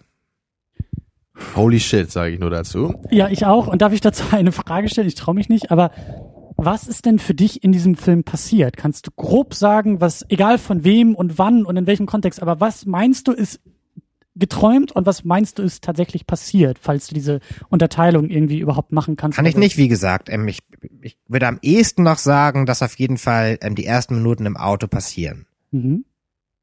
Dann würde ich davon ausgehen, dass sie einschläft, denn ähm, das würde Sinn machen, dass sie dann später im Auto wieder aufwacht und alles dazwischen Traum war. Mhm. Also Mhm. quasi, Mhm. ähm, sie hört dann noch den Satz, äh, hier halten wir an oder so etwas. Und dann wird ja die Waffe gezogen, was später nicht mehr passiert. Oder? Habe ich das falsch in Erinnerung? Nee, ich glaube, nachher wird die Waffe nicht gezogen. genau, die, Genau, aber ich glaube, es ist der gleiche Satz, der fällt, ne? Mit genau, genau, das meine ich. Das heißt, ähm, ab da an ändert sich das. Und ich würde sagen, ähm, ab diesem Satz könnte es Traum sein. Mhm. Mhm. Das wäre halt dann, das wäre halt logisch, weil der Film quasi danach nahtlos weitergeht. Darf ich dann meine Variante versuchen, bevor bitte du mit, dich. mit, mit Bevor ich euch die richtige gebe, Ja, ja. ja, ja richtig. Ja. Ah. So, ich, ich habe nämlich diese Frage gestellt, weil, weil das für mich, glaube ich, ganz wichtig ist. Für mich ist in diesem Film Folgendes passiert und deswegen ist der Film für mich auch nicht chronologisch. Nehm noch einen Schluck. Betty ist eine junge Frau in, also du solltest, nee, nicht, nicht davon trinken. Ich dachte, das ist Schluck Wasser, aber das, da, davon rate ich dir garantiert ab. Das äh, ist, egal was das Internet sagt, das ist, glaube ich, nicht gesund. Ähm, Wow. warum man auch immer Vogelnester trinken will, aber egal. Also, folgendes.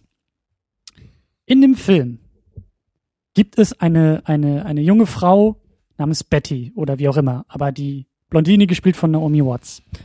Die ist in Hollywood nicht näher benannt, wie sie irgendwie dahin kommt. Wir haben keine Ahnung. Wir wissen nur, in meinen Augen, dass sie eine Beziehung mit dieser Rita hat. Die beiden verlieben sich. Die beiden führen eine Beziehung miteinander. Das Problem ist aber, beide sind Schauspielerinnen bei diesem Adam und am Set fängt Rita was mit dem Regisseur mit Adam an. Und daraufhin wird, äh, wie hieß sie, Betty, Naomi Watts, in so eine Art Depression, Schizophrenie, was auch immer. Also die steigert sich halt so in diesen Liebeskummer, in diesen Schmerz hinein, ähm, dass die halt wirklich so ein bisschen anfängt durchzudrehen oder halt äh, psychisch labil wird.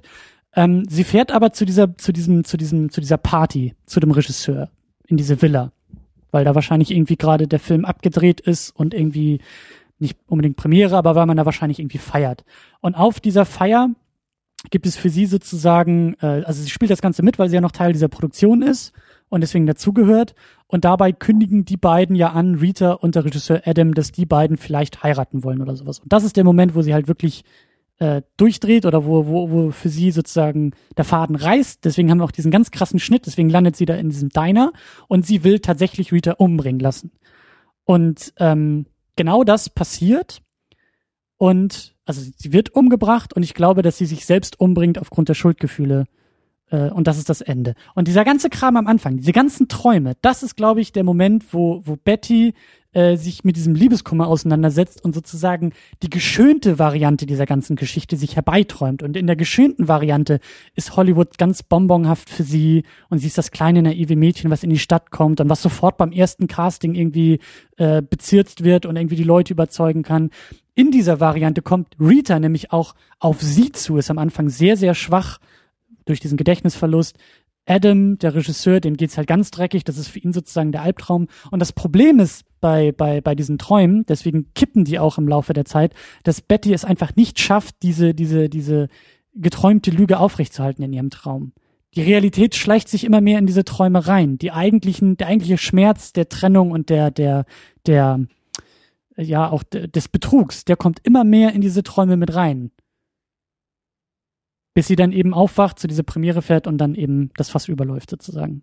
Das ist meine Variante der ganzen Nummer. Und was machst du aus der Box, was aus dem Cowboy und äh, wie erklärst du dir, dass ähm, sie später auch identische Namen tragen? Gar nicht. Wann Nee. tragen sie denn identische Namen? Das meintest du doch nachher, dass, dass sie ähm, alle Diana heißen. Ich, da weiß ich Nee, zum Beispiel also ich halt nicht, ob das auch, ob das vielleicht auch die Rolle ist, ob die, diese, diese, dieser Name, den sie da tragen, ob das der Rollenname innerhalb des Filmes ist, den sie drehen sollen, Also mit- den sie ja haben wollen. Mit, mit alle meinte ich halt diese, diese Leiche, die sie erfinden, heißt ja Diane. Genau. Ne, weil sie ja. Diana, so- nicht Diana, ja. Genau, aber die, also Betty heißt ja am Ende Diane und diese Genau. Leiche heißt eben auch Diane. Und da, da könnte ich jetzt dann auch zu meiner Theorie kommen. Also, also ich, ich finde das, was du gesagt hast, Christian, ich bin ziemlich beeindruckt, weil das geht eigentlich ziemlich stark, glaube ich, in die Richtung, die ich mir jetzt auch so Achso, ganz kurz nur, ganz kurz nur. Ähm, der Cowboy zum Beispiel ähm, ist einfach von ihr herbeigesponnen, weil auf dieser Party tatsächlich ein Cowboy einmal ganz kurz durchs Bild läuft. Und ich glaube, das ist so eine Sache, das hat sie unterbewusst aufgeschnappt, genauso wie, wie ich das in dem Moment, weil der rennt so am rechten Bildschirmrand irgendwie und zack ist er weg. Und das ist, glaube ich, einfach so ein Moment gewesen von, das ist ihr einfach im Gedächtnis geblieben. Okay, wir treffen uns dann aber zumindest strukturell irgendwie, dass da, Träume sind, ähm, Ja. die nach und nach irgendwie düsterer werden, weil sich die Realität einschleicht und Ja. sie baut Figuren, die sie auf dieser Party sieht, da ein. Genau. Sie baut Figuren aus der Realität in diese Träume. Deswegen auch diese Coco oder wie sie hieß, mit der sie ja am Tisch sitzt. So, das wird irgendwie die liebensvolle äh, äh, Besitzerin dieses Apartments und die tauchen alle alle wieder wieder bei ihr auf. Der- Deswegen sieht sie vielleicht auch diesen Typen da in einem Diner und träumt von ihm einen Traum oder Genau, sowas. also der, der eklatante Unterschied bei uns beiden ist einfach, dass es äh, bei dir um äh, die Sehnsucht nach Liebe geht und Mhm. äh, dass ich davon ausgehe, dass es eigentlich darum geht, dass sie äh, bei dieser ganzen Hollywood, dass sie diese ganze Hollywood-Maschinerie fürchtet, weil sie die Rollen nicht bekommt. Ja, also was ich gerade sagen wollte, bevor du mir fies ins Wort gefallen bist. Christian. Ja, dass deine Interpretation, glaube ich, ziemlich stark so in die, in Anführungsstrichen, offizielle Variante geht, die ich mir jetzt angelesen habe und heute auch so mit meinen Eindrücken, glaube ich, bestätigt habe. Also ich würde nämlich sagen, dass man den Film relativ klar in zwei Stücke aufteilen kann. So der erste sind so die, die ersten zwei Drittel bis zu diesem Moment in dem Theater, in diesem Theater Silencio. Mhm. Und äh, diese ersten zwei Drittel sind halt von ihr hundertprozentig geträumt.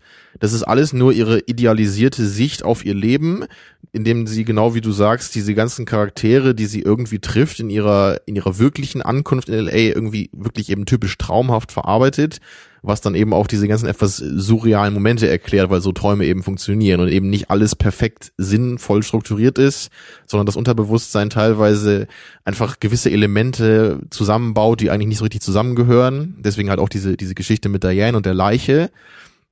Ganz und- kurz, was mir gerade einfällt.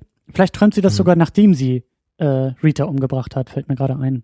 Weil ja die Leiche auch in den Träumen vorkommt. Ja, Das könnte auch sein. das ist halt, das ist halt auch die Frage, dann wann genau sie das träumt. Ich würde es jetzt eher so sehen, dass, dass ihr Unterbewusstsein im Grunde schon die Zukunft kreiert. So, weil es, es gibt eben dann ja diesen Moment im Theater, der halt wahrscheinlich die Schlüsselszene des Films ist und die mir auch am besten gefällt jetzt. Beim ersten Mal dachte ich nur so, was passiert jetzt? Was soll das? mhm. Aber jetzt so mit dem Wissen im Hinterkopf fand ich es halt eigentlich ziemlich gut gemacht, weil dieses Theater eben auch genau das, genau das passiert eben, was der Film vorher gemacht hat. So die, im, im Theatermoment ist ihr Unterbewusstsein an dem Punkt, dass sie aufhört zu träumen, dass ihr die, also der Traum wird für sie jetzt zur Realität. Und genau das passiert im Theater. Wir, wir sehen, wie der Typ auf dem, auf dieser Trompete spielt und dann hört er plötzlich auf zu spielen und wir sehen, es läuft nur im Hintergrund. Es war nur eine Illusion. Mhm. Und genau all diese Dinge, die auf dieser Bühne passieren, machen genau das. Sie zeigen dir als Zuschauer, dass das, was du gerade gesehen hast im Film, für die letzten anderthalb Stunden alles nur eine Illusion war. Mhm. Alles nur ein Traum war, alles keine Realität war, auch wenn es real äh, anmutete.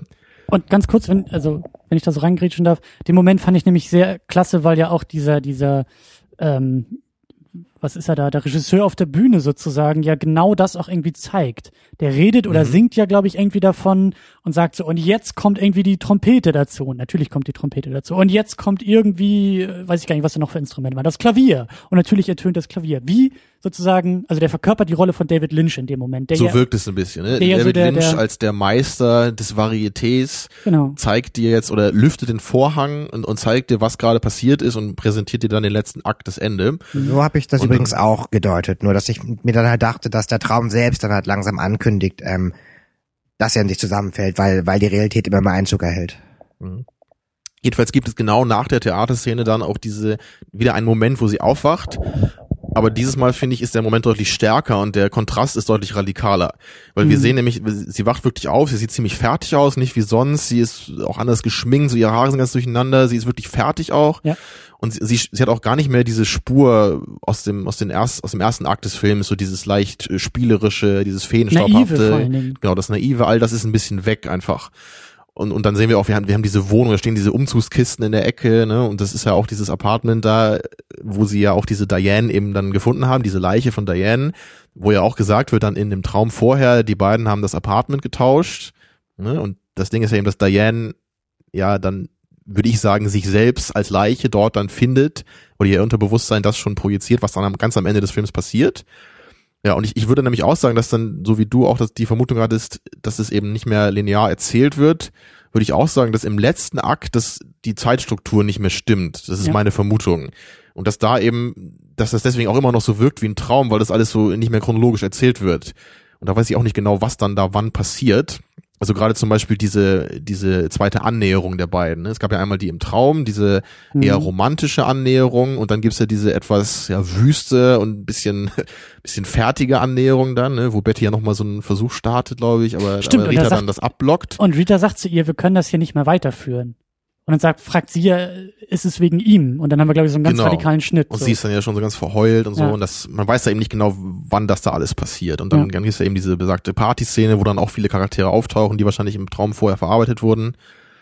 Ja, und das, und am Ende geht das Ganze dann wieder so ein bisschen in eine Traumrichtung, würde ich sagen, als dann eben diese, diese kleinwüchsigen Gestalten plötzlich auftauchen. Ne? ich habe auch keine Ahnung, was die, was die sein sollen. Wofür die stehen. Ist das einfach nur irgendwie romantische Also dazu, Liebe? Dazu habe ich auch oder? nichts gefunden, ehrlich gesagt. Das weiß ich auch noch nicht. Können wir gleich nochmal drüber rätseln.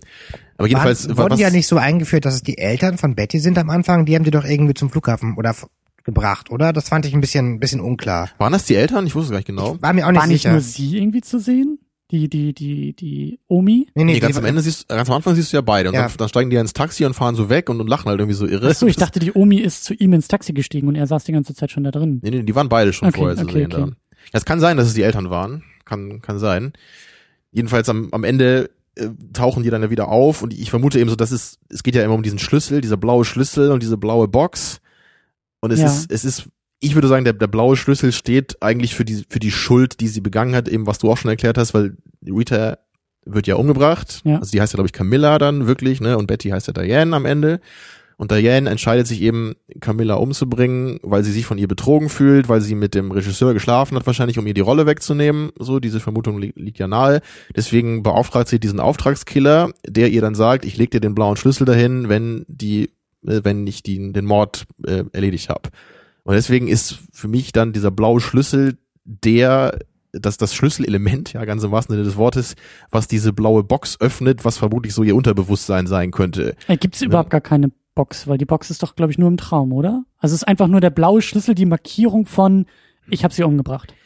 Du siehst aber, glaube ich, am Ende des Films noch mal so eine so eine Plastiktüte irgendwie oder so eine Papptüte, wo so eine Kiste drin ist irgendwo. Ich weiß bei, nicht mehr bei genau, wo diesem das war. Obdachlosen ja auch, ne? Wenn Genau, bei, meinen, diesem, ja. bei diesem Obdachlosen, ja, da. Gott. Also, es gibt, Das glaube ich, heißt, noch mal das so einen Shot auf diese Kiste. Okay. Das heißt, in Ja. deiner Version ähm, existiert diese eigentlich metaphorische Kiste, aber trotzdem in der Wirklichkeit.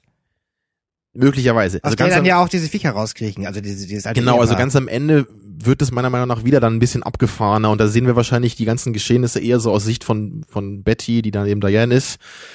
Und natürlich, es, es kann ja nicht diese kleinen, kleinwüchsigen Menschen irgendwie geben, das macht ja Mhm. keinen Sinn. Nur, ich meine, es, es passt halt ganz gut, weil eben beides blau ist und diese Schuld verkörpert durch den Schlüssel eben das Unterbewusstsein Mhm. eben öffnet. Also das, das, was eben im Traum durch sie verarbeitet wurde, wird eben durch die, durch die Schuld geöffnet, der Traum beend, wird beendet, die Schuld bricht über sie herein, die Welt bricht irgendwie für sie zusammen und das führt dann zu dem Selbstmord letztendlich. So würde ich dann das Ende deuten. Was Ja. macht ihr denn eigentlich aus ähm, dem den unheimlichen Gesicht vom Anfang? Diesem Obdachlosen, ja, den, den sieht man ja nochmal dann später, ne? Das, Genau. Ja, das, das ist halt wirklich eins der Momente, die halt schwierig da, da reinzubringen sind. Was ich gelesen habe in einer Interpretation war, dass derjenige meinte, dass es da auch um dieses ähm, Erfolgs- und Misserfolgsthema geht, was man ja auch allgemein auf diese ganze Schauspiel-Hollywood-Geschichte, weil darum geht's ja immer um, amerikanische Traum. Genau, es gibt immer diesen, die Leute, die erfolgreich sind und es gibt die Leute, die nicht erfolgreich sind. Und da hast du natürlich dann den ganz äh, krassen Kontrast so dieses Obdachlosen. Der ist natürlich letztendlich das unterste Ende der Gesellschaft, der ist absolut gescheitert. Mhm. Und dass dieser, dieser Mann im Diner eben, dass der so Angst vor diesem Obdachlosen hat, weil der Obdachlose eben das Scheitern repräsentiert. Und deswegen sagt er, ich will, dass dieses Gesicht niemals mir in der Wirklichkeit begegnet. So, also dass die, das Scheitern immer nur so eine Art Angst von mir bleibt, aber niemals wirklich auf mich zukommt. Und dann würde eben weil wir ja auch, wir sehen ja, Betty hat diesen Typen auch irgendwo gesehen in diesem Diner und ihn dann vermutlich im Traum eingebaut und schaut dann durch seine Augen eben auf diesen Obdachlosen. Was dann bedeutet, sie geht mit dem mit dem mit, der, äh, mit dem Versagen um. ja, Das Versagen ihrem blickt Versagen. ihr da ins Ja. Gesicht, ihr mögliches Versagen und das macht ihr so unglaubliche Angst. Deswegen und ich meine, der, der Typ, als er diesen Obdachlosen sieht, der zittert ja ungefähr so ähnlich wie auch Betty zittert, als sie im Theater sitzt. So, also das, das scheint Mhm. mir eine sehr ähnliche Reaktion zu sein. Deswegen könnte man das so auch zusammenbringen. Aber es ist komisch, dass dann nicht irgendein erfolgreicher Schauspieler sagt, ich will niemals diesen Nichterfolg sehen, sondern jemand, der kein Schauspieler ist, jemand, der eigentlich gar nicht in diesem Hollywood-Business verankert ist. Ja, ja, aber das würde ich halt eben so sagen, dass, dass Betty das einfach in ihrem Unterbewusstsein so verarbeitet, weil sie einfach diesen Typen im Restaurant gesehen hat und, und da, daher kommt dann auch diese verdrehte Struktur, so weil der Typ im, am Anfang ja sagt, ich habe den, ich habe dich, den Gesprächspartner von ihm an dieser Stelle gesehen, aber am Ende sieht Betty den Typen eben an dieser Stelle. Ich hoffe, man kann da folgen. In, weil, in, in, in, diesem, in dieser Diner-Szene von, von diesen beiden Typen im Diner nimmt Betty sozusagen die Rolle des Typen ein, der stirbt. mhm. Es ist seine Szene, aber es ist Bettys Traum. Ist denn bei euch die erste Szene dann gar nicht passiert? Das ist ein Traum. Also wenn du mit er erste Szene diese diese Diner-Szene Ja, ja, genau. meinst, genau, die ist geträumt, die ist von Betty geträumt und Betty träumt sozusagen aus der Sicht von diesem Typen, weil sie diesen Typen einmal irgendwo gesehen hat in diesem Diner. Genau, und ebenfalls ist die Vermutung dann auch naheliegend, dass das, was Rita am Anfang erlebt in der Limousine, auch einfach nur ein Traum von Betty ist. So, ne? Das, was dann auch in Christians Richtung geht, wahrscheinlich ist das einfach nur irgendeine Freundin von ihr, die haben sich da irgendwie kennengelernt, weil die beide an diesem Filmprojekt arbeiten. So, und, und nur in ihrem Traum hat sie sich eben äh, diese Rita als dieses schwächliche, hilfsbedürftige Wesen vorgestellt, was auf sie zukommt. Ja. Obwohl wahrscheinlich in Wirklichkeit das eher andersrum war, dass Rita wahrscheinlich die war, die erfolgreich war, die, die wahrscheinlich auch die bessere Schauspielerin ist. Und da- das ist, das ist halt ein, ein interessanter Punkt, wo man, wo man, wo es halt auch schwierig wird. Möglicherweise ist, ist Rita die bessere Schauspielerin oder sie ist einfach nur die gewitztere, fiesere, weil sie sich hochschläft mit dem Regisseur. Das muss noch nicht mal, ich weiß noch nicht mal, ob das Ja. böse Absicht ist, weil für mich war das eher so, dass Rita ähm, was mit diesem Regisseur anfängt, aber gleichzeitig eine Affäre mit Betty hat. Deswegen auch diese sehr, sehr merkwürdige Sexszene da auf der Couch. genau, bei das der, ist klar. bei der Betty mir über sie herfällt und Rita irgendwann sagt so, Genau, nee, die, jetzt hör auf. die haben beide was miteinander. Ich meine, man kann halt da sich überlegen, so was, was, was sieht Betty in Rita oder wa- was treibt sie vielleicht für diese Affäre? So sieht sie vielleicht in Rita wirklich die große Schauspielerin, die sie nie sein kann. ich glaube, sie ne? sieht da einfach die, die große Liebe in ihr. Das, das ist halt, glaube ich, sehr, sehr wenig im Film dargelegt. So, das könnte halt sein, aber das könnte halt auch alles nur auf das Schauspielding bezogen sein. Das, das ist halt, das ist halt wirklich, so würde ich sagen, das ist sehr offen zur Interpretation, da was im Grunde alles Ja, ist. ja, klar. Aber da wüsste ich jetzt selber auch nicht, wie ich das sehen würde. So, aber ich meine, man, man könnte sich halt schon überlegen, dass, dass Betty eben ja auch, weil sie in ihrer, in ihrem, in ihrem Traumgespräch da am Anfang ihrer Audition, da sieht man ja wirklich, wie sie halt super gut ist, wie alle völlig von ihr begeistert Ja, sind. Und selbst als sie den Raum verlassen hat, da, da geben sich noch alle die Hände und sagen, wir haben die beste Schauspielerin gefunden aller Zeiten, so. Und das, das Aber ist halt so übertrieben. Ja, aber wenn es ne? Betty eigentlich nur um die Karriere geht, müsste sie auch mit dem Regisseur schlafen und nicht irgendwie mit der Freundin des Regisseurs. Das ist Ja, ich meine, man, man könnte dumm. ja es nur auf die Schauspielfähigkeit beziehen. So, vielleicht ist Betty einfach nicht bereit, alles dafür zu machen, so, sondern sie ist einfach, sie will, sie kann halt nicht gut, nicht gut schauspielern. Sie ist einfach so ein kleines hilfloses Mädel im Grunde, was sie in Rita projiziert im, im Traum. Mhm. Und sie, sie versucht es einfach, aber sie kann es einfach nicht. Sie ist einfach nur wahrscheinlich für eine Nebendarstellerin geschaffen. Sie hat diese Affäre mit dieser erfolgreichen Schauspielerin, in der sie ist vielleicht irgendwie das große Vorbild sieht, was auch Mhm. immer. Mhm. Und dann am Ende ist sie das, schlägt das einfach in Neid um. So, sie ist nicht mehr beeindruckt von ihr, sie ist einfach nur noch, noch wütend darauf und beschließt deswegen, sie umzubringen. Aber kann dann letztendlich mit dieser Schuld nicht auskommen. Puh, so, was jetzt halt natürlich der Cowboy zu tun hat und was diese kleinen wüchsigen Figuren damit zu tun haben, das, Meine Theorie bei den, bei den, bei den kleinwüchsigen Figuren ist, ähm, also Theorie ist auch schon wieder zu hoch gegriffen. Meine Beobachtung ist, dass es ja durchaus auffällig ist, dass es ein Paar ist. Und ich meine, gut, da komme ich auch wieder sozusagen mit dieser Liebesgeschichte da als, als Grundlage an. Ähm, das ist halt ein, ein ähm, Seniorenpaar. Es sind zwei alte Menschen, Mann und Frau. Ähm, das sieht für mich eben aus nach langjähriger Ehe oder oder oder äh, ein, ein, ein langes Zusammensein, weil die beiden sich ja irgendwie auch im Taxi da irgendwie so auf die, auf die, ähm, auf die Oberschenkel irgendwie hauen und das sieht eben so aus wie eben in dem Alter üblich eine langjährige Ehe. Und ich glaube, dass das eben, und das ist sehr weit hergeholt, glaube ich, aber ich glaube, ich glaube, das ist, das ist der, der, der, der Wunsch von Betty. Das ist das, was sie, was sie, obwohl es halt äh, eine Liebe zwischen zwei Frauen ist, die sie da irgendwie auslebt, aber ich glaube, sie will, sie will sozusagen alt und glücklich werden. Genauso wie dieses, meine, das wie ist so das Ehepaar. Ziel, was sie vielleicht so am Ende ihrer Karriere, am Ende ihres Lebens irgendwie am sieht. Ende ihres so, Lebens, ne? unabhängig von der Karriere, Aber sondern sie will diese, würden- sie will in diese Rolle. Das sind doch aber gleichzeitig die unheimlichsten Gestalten, die der Film zu bieten hat. Und das sind, sie sind doch die, die aus der Box am Ende rauskriechen, als äh, diejenigen, die, die offenbar das letzte Unheil verursachen. Ja, weil sie, die, die, dieses Bild dieser beiden ist das, was sie sozusagen dazu, dazu bringt, zur Waffe zu greifen. Weil sie weiß, dass sie niemals in dieses Bild fallen kann, weil sie ihre Liebe umgebracht hat. Rita ist tot. Weil Betty eifersüchtig auf sie war. Gleichzeitig wünscht sie sich aber immer noch mit Betty so glücklich zu, äh, mit Rita so glücklich zu werden, wie dieses alte Ehepaar es ist. Bis ans Ende ihrer Aber Tage. werden die dann von Anfang an schon so unheimlich? Also auch in der ersten Da muss ich jetzt nochmal nachfragen, weil, also erstmal, wir, wir sehen sie ja ganz am Anfang, da, da kommt sie ja aus dem Flughafen raus und die beiden stehen neben ihr. Da sind die ja ganz zugänglich, ganz liebevoll zu ihr. Genau. Und dann haben wir das Eigentlich- im Taxi und das hast du anscheinend so als, als creepy empfunden, Ja. oder? wir haben genau ich, Ja. ich bin mir, ich Die bin mir nicht ganz am sicher. Ende. Ich, ich würde nämlich die Szene gerne nochmal sehen, weil ich bin mir da nicht ganz sicher, ob das einfach ein sehr euphorisches Lachen war von den beiden im Taxi oder ob das schon irgendwas Fieses hat. das war sehr gezwungen. Das war zu Richtig, lange und es zu war sehr gezwungen, aber wir sind ja in ihrem Traum. Und das, also ich habe es halt eher so gesehen, dass das, dass sie sich vorstellt, dass, dass die anderen so unglaublich euphorisch sich für sie freuen. und aber da, wie gesagt, da würde ich halt echt nochmal gucken wollen, wie dieses Lachen genau wirkt. Aber dann wäre es komisch, dass nur sie so sind, während alle anderen nicht so krass überzogen Es sind. ist ja auch nur so ein ganz kleiner Moment, wo sie auch gar nicht mehr dabei ist. Und es ist alles ein Traum, wo halt vielleicht nicht jeder Moment hundertprozentig Sinn macht. So, ne? Bedenke, Es ist- Betty ist keine gute Regisseurin. sie ist Ja. keine Regisseurin ihrer Träume, sondern sie ist eine Schauspielerin. Und ich, also, ich weiß halt auch wirklich nicht, ob das halt ihre Eltern sein sollen. Ich, ich, hatte das Nein, nein, das, das war auch keine Behauptung von mir, das war nur irgendwie. Nee, nee, ich, ich meine, das war eine ehrliche Frage von mir. Ich weiß es einfach nicht, ob das irgendwie im Film gesagt wird. Nein, nein, bitte. Ich hatte am Anfang irgendwie das Gefühl, dass das einfach so ein Paar ist, was sie im Flugzeug getroffen hat und ihnen irgendwie erzählt hat, so hey, ich fliege jetzt nach LA und fange da meine Karriere an. So habe ich das irgendwie empfunden. Ich dachte nur, das würde gut passen, denn das ist halt ein Mädchen, das große Träume hat und natürlich will es, dass Eltern auf sie stolz sind. Und ich, ich würde nämlich auch sagen, das passt eigentlich dann am Ende ganz gut, so, weil dann, dann könnte man es eben sehen, wie, wie die Erwartungen des Umfelds, so die aus der, aus dieser Kiste kommen, diese beiden Die Figuren, die, die total Terror auf sie machen, vor denen sie Angst hat, so, ne, mein, mein Umfeld, meine Eltern oder, oder irgendwie diese, dieses Paar, auf das ich irgendwie hochblicke vielleicht, das ist jetzt, die würden mich jetzt halt irgendwie verfolgen, die würden mich fertig machen, weil ich gescheitert bin in meinem Versuch, so zu werden wie sie. Hm. also sind wir uns, wir Das würde uns sogar auch, das wäre sogar auch ein schönes Ende für meine Interpretation, weil natürlich auch die Eltern wo- wollten, dass sie Erfolg hat und sie die Rolle nicht bekommen hat und deswegen träumt sie das. Also ich glaube, wir, Mhm. wir streiten uns jetzt nur über eine Kleinigkeit. Wir sind uns einig, dass Rita sich ihr, ihr Wunschleben zusammenträumt.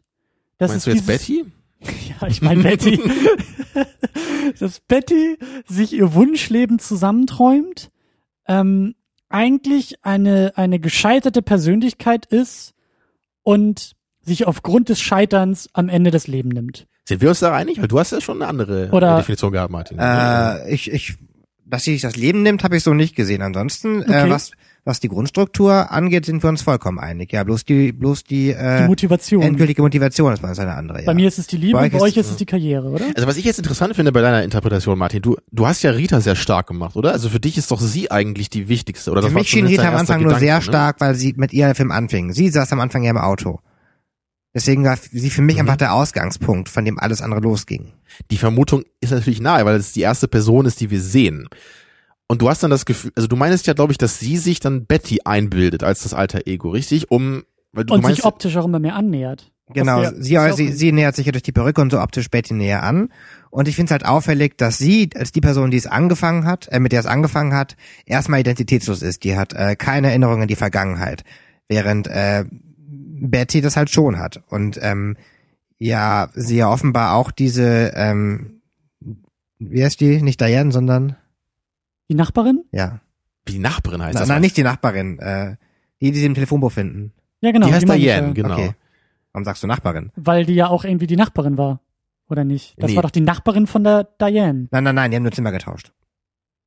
Das Also im. Telefonbuch suchen sie ja nach Diane, weil ja erst Genau. die Vermutung ist, dass Rita möglicherweise diese Diane Und dann ist. klingeln sie bei der Nachbarin von Genau, der Genau. weil die beiden eben Weil die beiden Räume getauscht Genau, haben. die Räume getauscht. Und die Nachbarin siehst du ja am Ende nochmal einmal ganz kurz, als sie Ja. bei, bei Betty, die dann Diane heißt, kurz reingeht, um ihre Sachen zu holen. Und im Traum am Anfang sagt sie ja, hey, ich will noch mal kurz mitkommen, wenn ihr zu Diane geht, weil ich meine Sachen noch da hab. Das, Das sagt die Nachbarin im Traum, ganz am Anfang. Und deswegen, ne, und, Ja. und dann eben diese Zimmertauschgeschichte, das, das legt halt den Verdacht sehr, sehr nahe, dass Diane eben die Tote ist und sie sich später ja auch wirklich umbringt. Das Spannende ist ja auch noch Also sie ganz, sieht sich selber als Leiche in dem Zimmer da, im Traum. Das, das bringt mich jetzt aber völlig durcheinander, weil ich dachte genau, dass diese Leiche eigentlich Rita sein soll, die umgebracht wird von dem Auftragskiller. Aber sie heißt ja Diane. Im, Im Telefonbuch suchen sie ja Diane und später weißt du ja, dass, dass Betty wirklich Diane heißt. Deswegen muss man das, glaube ich, schon so Ich habe die zusammenbringen. Namen alle so durcheinander. ja, gebracht. aber halt auch, die, die Tatsache ist ja auch, ähm, Betty weiß, dass sie nachher Diane heißt. Aber es ist ja auch klar, dass Rita Diane heißt, denn Rita erinnert sich ja durch das Namensschild, dass sie träumt, weil der Traum wieder versucht, ihr die Realität zu zeigen, dass ihr Name Diane ist. Dadurch kommen sie erst auf das Telefonbuch. Genau, das ist aber ihr erster Gedanke nur, oder? Danach sagt sie doch, okay, ich bin es nicht, weil die Stimme das nicht ist. Genau, wa- nein, nein, sie sagt nur, das ist nicht meine Stimme. Okay, ich habe es jetzt so verstanden, dass das nur ihr erster Gedanke war und dass sie dann nur auf die Idee kommt, okay, das ist wahrscheinlich nur jemand, den ich kenne. Aber das, was, das wäre eine, eine ziemlich motivationslose Handlungsfortführung. Naja, es ist ein Traum. also, Ich bin, ich bin vollkommen raus bei dem, wo ihr gerade seid. Ich, ich, äh, Nee, das ist deswegen heißen die für mich am Ende auch alle so, denn ähm, sie erinnert sich, dass sie hat sie sogar nur den Vornamen gelesen und dann sagt sie, hey, weißt du was, ich heiße Diane plus Nachname. ja, der, der Name hat was bei ihr in Gang gebracht und deswegen dachte sie zuerst im Traum, genau, im Ja. Traum hat, Genau, hat Rita, die, der Name hat im Traum bei Rita was in Gang gesetzt, deswegen dachte sie zuerst, ich glaube, ich heiße es so. Aber ich glaube, das war nur etwas anderes, was dieser, was dieser Name assoziiert hat bei ihr. Ne? Also sie, sie heißt eben nicht wirklich, sie heißt ja Camilla am Ende, sie heißt ja nicht Diane, das wissen wir ja. wer jetzt? Rita, Ja. Ich guck mal Genau. kurz nach. Rita heißt, also wenn wir die IMDb als Grundlage nehmen, heißt Rita Rita. Die ganze Zeit. Und Betty, Naomi Oder- Watts, heißt Naja, Betty das- und Diane. Das würde ja bedeuten, dass die IMDb eine eigene Interpretation hat. Ich weiß nicht, wo, wo, wo, woran, woran die das festmacht. aber wer ist denn dann diese Camilla? Die, der Name fällt ja auch. Ist das diese dritte oder wie? ich Steht guck da- mal nach, ob ich da noch gerade? mehr finden kann. Aber Es ist halt nicht ganz so einfach. Ich finde es ja. nebenbei auch noch ganz, ganz schön, ähm, als dann äh, der Cowboy der Toten sagte, jetzt ist Zeit aufzuwachen, äh, klopft er die Nachbarin wieder. Und die sagt, es waren zwei Ermittler da. Erinnert ihr euch? Stimmt, ja. Und das waren nämlich nicht zwei Ermittler, sondern ähm, äh, ähm, das, also beziehungsweise ähm, es waren zwei Ermittler wirklich, aber ähm, tatsächlich, also wir haben ja gesehen, dass zwei andere Leute da waren, nämlich äh, Rita und Betty. Und ich kann mir vorstellen, dass sie das im Schlaf nur gehört hat. Sie hat, sie hat die Ermittler gehört und hat sich deswegen Rita und Betty dazu getroffen. Ah, das stimmt, das, das ist cool, ja. Stimmt, dass sie das im Nachhinein dann so da eingebaut hat in den Traum. Ja, ja das finde ich richtig cool. Das habe ich überhaupt nicht so zusammengebracht. und deshalb will ich mit einem fucking Whiteboard mal diesen Film auseinandernehmen, weil solche Sachen. Und da, und da, da, da Äh. fällt mir halt gerade auch noch ein, es gibt ja wirklich diese eine Szene, die ich halt auch überhaupt nicht verstanden habe. Vielleicht wisst ihr das noch, da gibt's doch einmal diesen dicken Security-Typen so, der zu diesem Regisseur in diese Wohnung fährt. Und dann kommt er da rein Ja. und da springt diese, diese Frau von dem Regisseur, springt ihm so auf die Schulter und bekämpft ihn und er schlägt sie so K.O. Und dann, dann geht er, geht er nur rein und fragt, ich, ich suche den Typen, ich suche Adam hier. Und dann ist die Szene vorbei. War das? das ist ähm, für mich der Traum. Das ist Betty, Genau, das- die das- genau das träumt, um sozusagen diesen Albtraum auszuarbeiten für diesen Adam, auf den sie ja total eifersüchtig ist. Genau, aber, aber was hat diese Szene irgendwie in diesem Traum, also was hat das diese Adams-Geschichte bereichert, in welcher Weise? Naja, Erstens sehen wir, dass er betrogen wird von seiner eigenen Frau, also er ist impotent. Ja, das haben wir ja vorher gesehen. Ja, Ja, aber das war deshalb jetzt sind wir noch da. Reinigungstyp. Zweitens, Seine Frage ist ja nur, warum wird er umgebracht? Oder warum wird er gejagt von diesem das Genau, sind seine und Produzenten. wer ist dieser Typ? Also, Genau, das, das, also sind, ist einer genau, von, das sind seine Produzenten, ja. Das passiert ja, ähm, nachdem er die Frau, die er laut Cowboy wählen soll, abgelehnt hat. Genau, und da, da sind wir auch noch bei dem Ding, das habe ich auch noch gar nicht gesagt. Dieser ganze, dieser ganze Plot mit dieser Verschwörung, dass sie halt die Rolle nicht bekommt, ist natürlich auch, natürlich, äh, sage ich jetzt mal so, ne, ist, macht eben Sinn, wenn das auch alles eben wirklich ein völlig nur von ihr imaginiert ist. Sie stellt sich einfach nur vor, dass natürlich gibt es irgendeinen so komischen Plot in Hollywood, ja, irgendeine Verschwörung, die sich gegen sie zusammengetan hat, damit sie die Rolle nicht bekommt. Obwohl sie im Grunde einfach nur nicht gut genug wahrscheinlich dafür war. Und das ist natürlich halt cool, weil sie das alles in diesem Traum dann eben so verbindet, dass deswegen Wow. auch dieser Regisseur da scheitert und ja, all diese Sachen. Ja, ja, und das könnte Ne? auch nämlich genau das, das könnte auch die Eifersucht auf, auf Rita einfach sein. genau wie Richtig, du ja, gesagt dass sie hast, das, dann- das eigene Scheitern und deshalb bildet sich, sich auch diese, diese Beziehung auch nur ein und auch dieses ganze, Ja, da, da ist eben der, der wirklich Wow. schwierige Punkt, wo, wo dann da die Imagination einsetzt und wo Stimmt. nicht. Und vielleicht ist es sogar tatsächlich so, dass sie deshalb auch imaginiert, dass sie mit ihr halt irgendwie Sex hat. Dass das halt einfach nur so eine, so eine eigene Perversion ist der, des Neids. Ja, ich meine, es kann halt wirklich Wow. völlig imaginiert sein, obwohl das natürlich am Ende einmal angedeutet wird in der Szene, die ja eigentlich real sein sollte. Also diese zweite Annäherung zwischen den beiden. Aber in dem Lynch-Film würde ich welche, da halt welche, nicht. welche zweite Annäherung der beiden? am Als sie Ende- auf der Couch liegen Genau. und Rita sie so wegstößt. das ist ja eigentlich und, nach der aber bedenke, Theaterszene. dass sie um diese Momente, glaube ich, drumherum selbst allein auf der Couch sitzt und masturbiert. Richtig, ne? Ich wollte So, gerade das sagen, heißt, das das, ist kann auch ihre sexuelle also Fantasie auch gewesen nach sein. dem Theater, nach dem nach dem Reveal von Lynch als Theaterdirektor muss es nicht heißen, dass wir danach alles, was sehen, natürlich wirklich Richtig. real ist. So, ne? Deswegen kann es halt sein, dass das alles nur imaginiert ist und sie sich einfach nur, sie wünscht sich einfach sie zu sein. Und deswegen, deswegen ist es genau. auch wieder verwirrenderweise im Traum so, dass Rita sich die blonde Perücke aufsetzt Obwohl natürlich im Grunde Betty sich lieber die schwarzhaarige Perücke aufsetzen würde. Weißt du, im richtigen Leben. Ich, ich bin, ich bin hell auf begeistert. Ich, ich habe keine Ahnung, wo wir sind. Ich weiß nicht, was wir hier feststellen. Ich, diese, dieser, aber ich bin sehr begeistert, dass wir diese Art von absurder Diskussion irgendwie führen und ich immer noch nicht weiß, worum es geht in dem Ich finde es vor allem beeindruckend, dass du so, dass du so, so eine relativ schlüssige, klare Interpretation so gleich hattest, also nach dem Film, oder die zumindest so relativ stark in das ging, was so die meisten Leute anscheinend annehmen bei dem Film. Blindes Huhn findet auch mal einen Korn. Ja, weil ich halt nach dem ersten Mal überhaupt nicht so dachte, so, was ist passiert? Ich habe keine Ahnung, ich kann das überhaupt nicht zusammenbringen. Ich habe da auch, ich habe auch das Theater damals gar nicht so als die Schlüsselszene des Aufwachens empfunden. das, äh, also das hast du mir jetzt auch erst Genau, erklärt. aber das ich meine, so gar nicht das- gesehen. ich, ich habe damals gar nicht so diesen Bruch gesehen in dem Film überhaupt. Ich habe nur gedacht, okay, das muss wahrscheinlich alles irgendwie so auch äh, nicht chronologisch erzählt worden sein. Für mich, ne? Für mich, für mich war irgendwie so ein zentrales Bild, wie sie sich, wie sie in der Küche steht und das auch durch so einen Schnitt getrennt. Sie steht in der Küche und in der einen Einstellung sehen wir eher so ihr linkes Profil im Gesicht, wie sie total fertig ist und und und so verheult ist und auch auf irgendwas ähm, an ihrer Seite sozusagen zu reagieren scheint. Da scheint irgendjemand zu stehen oder irgendwas zu sein, weshalb sie so so so so fast noch so einen Nervenzusammenbruch hat. Und dann haben wir einen Schnitt und dann steht sie genau an dieser Position, auf die sie gerade reagiert hat, völlig heruntergekühlt, völlig äh, äh, kalt und macht einfach nur einen Kaffee. Und das Ja, war das für mich so dieser Moment von, okay, die, die ist einfach, die ist völlig, die, die ist, Genau, das, das war ein cooler Moment. ne? Das war doch, glaube ich, kurz nachdem sie da aufgewacht ist nach dem Theater, dann steht sie Ja, da in genau. dieser Küche und sie guckt, glaube ich, rüber und sagt, Rita, are you back oder so? Ja. Ich glaube, sie sieht sie auch kurz dann, die Rita. Irgendwie und dann sowas. sieht sie aber sich selber in, in, die, in dem Winkel, Ja, stimmt, ja. dass eigentlich Rita jetzt in die Richtung gucken müsste. Ne? Sie guckt so nach links Ja. und dann guckt sie auf sich selber, die nach rechts guckt. und die einfach nur einen Kaffee macht und so aussieht, als ob nichts wäre. Eben. Und das, das, Und das für natürlich mich- wirklich die Vermutung nahe, dass da Diese dass diese ganze Liebesgeschichte vielleicht mit, mit der Rita vielleicht wirklich gar nicht stattgefunden hat. Dass das alles nur ihre Projektion ist. Ja. Ich will auch so eine Schauspielerin sein wie dieses perfekte Ebenbild, so. Ja, Ja. Ja. Wahnsinn. ja was ist noch mit dem Cowboy? da hab ich, was, was erzählt der Cowboy eigentlich nochmal hier? Der sagt doch irgendwie, euch so auf diesen Cowboy irgendwie Ein- fest, festhaltet. ich, ich fahre im Buggy, nee, was hat ein, ein Buggy hat einen Fahrer, sagt er irgendwie, aber wenn du willst, nehme ich dich mit oder so, sagt er, glaube ich, zu Adam oder irgendwie sowas. Mhm. Und dann sagt er, wenn, wir werden uns nochmal sehen. Wenn du mich einmal siehst, dann ist es dir gelungen und wenn du mich zweimal siehst, dann bist du gescheitert oder irgendwie sowas, ne? Ja. Ich, ich habe keine Ahnung, was Naja. ich daraus machen soll. Das sagt, das ist ja einfach nur seine Drohung, dass er äh, die Schauspielerin wählen soll, die er ihm vorgibt. Ach, und du meinst dann, wenn er ihn zweimal sieht, würde das dann heißen, dass beim zweiten Mal ihm was passiert durch ihn? Genau. Ach so, okay. Und wann hat er ihn denn nochmal gesehen?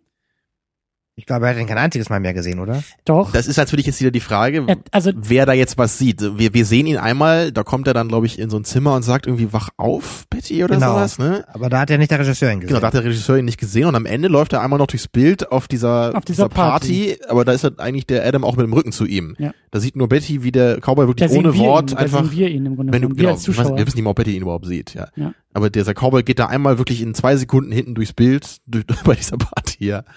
Aber wir haben ihn natürlich als Zuschauer jetzt zweimal gesehen dann. Hm. Ne? Hm. Was doch immer das heißen mag. Hm. Ja, aber das ist für mich eines dieser Elemente, die ich nicht so ganz zusammenbringen kann. Genau wie ich auch nicht wirklich verstehe, warum dieser Auftragskiller bei diesem einen Mord, den er an irgendjemanden begeht, irgendwie aus Schusseligkeit noch irgendwie so eine Frau im Nachbarzimmer umbringt. Das naja, weil ja- man Ja. sich wünscht, ähm, dass die Morde, die tatsächlich geschehen, also im Nicht Traum geschehen. wünscht sich das, dass die ja nicht ungeschehen sind.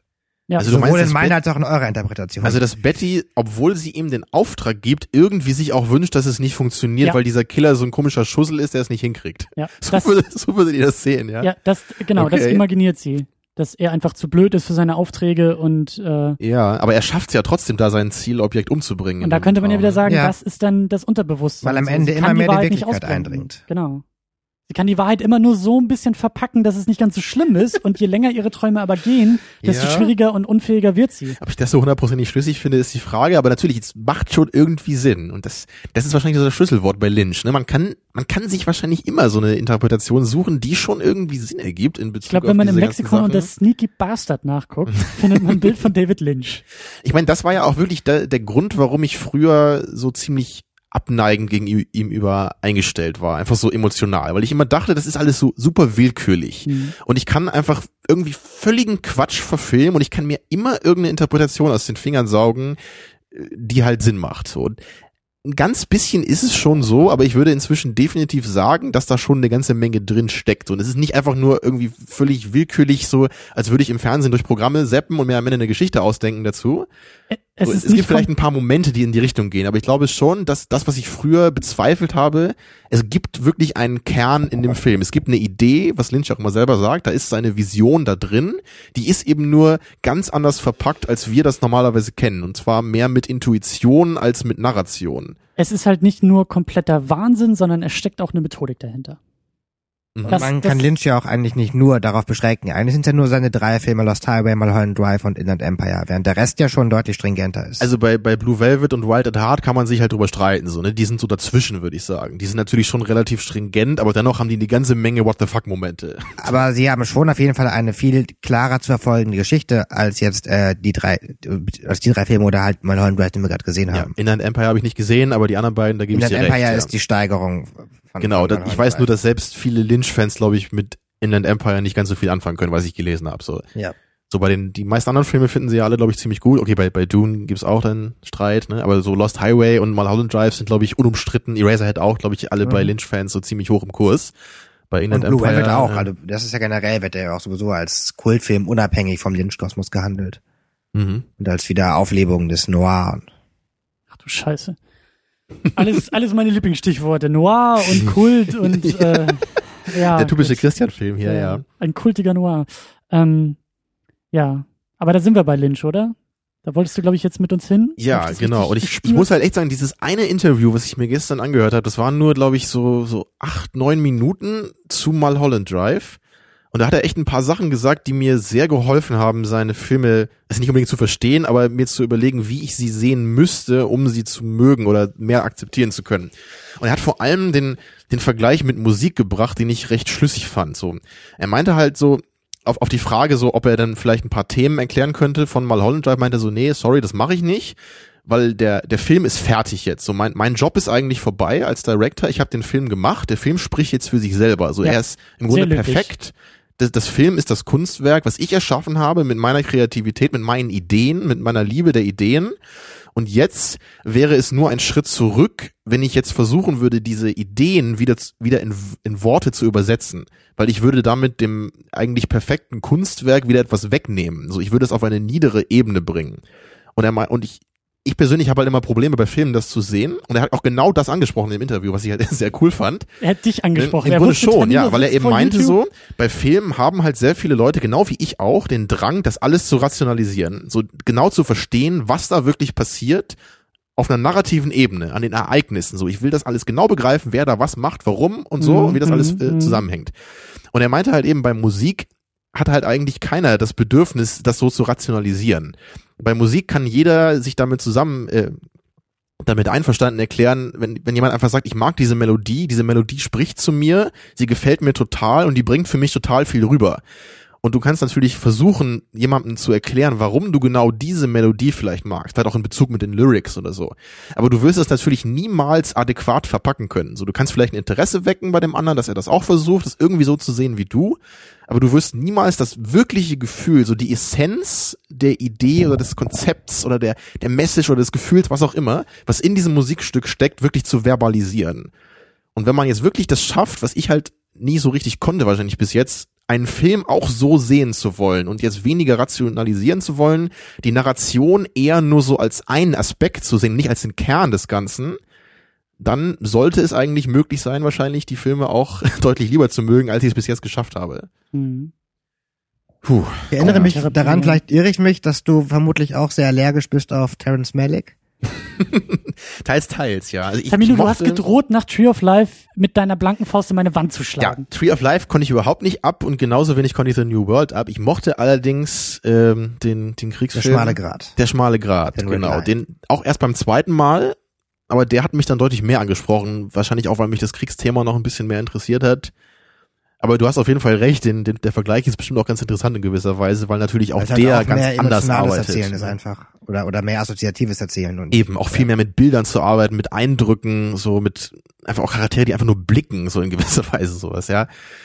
Und das, ich habe da immer so meine Probleme mit, so, aber ich bin ja gerne bereit, das zu versuchen. So bei Tree of Life ging es einfach nicht, weil der ist, der ist mir einfach auch zu lieb, der Film. So, der ist einfach, der ist immer so, so die ganzen, wenn sie da irgendwie in Zeitlupe auf der Schaukel sitzt und so, das, das spricht mich einfach nicht an. Mhm. Das, äh, dann, dann doch lieber so die Eraserhead-Methode, so das, Der ging ja auch für mich schon immer am besten eigentlich. Ich wollte an sagen, das ist ja weniger die Methode, das ist ja mehr der Inhalt. Eraserhead Mhm. ist, ist einfach ein, ein viel dunkler, ein viel zynischerer, dunklerer Blick auf das Thema irgendwie, ja, also geht's ja irgendwie um, um Kinder, Ja, Beziehungen, Schwangerschaft. Schwangerschaft, so Ängste wahrscheinlich. Das, äh, Vielleicht spielt bei dir auch mit rein, dass Eraserhead nicht dreieinhalb Stunden geht, diese Tree of Life. Das könnte dazu kommen, ja. Ja.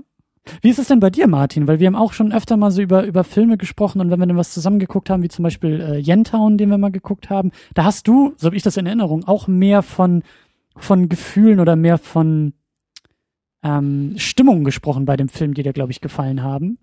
Oder lege ich da jetzt irgendwelche Gedanken in deinen Mund? Mm, Naja, generell evoziert halt ein bestimmter Film bestimmte Stimmung bei mir natürlich. Und wenn ich die gerne mag, äh, äh, verbinde ich die natürlich mit dem Film und schreibe sie mal als Qualität zu, für mich persönlich.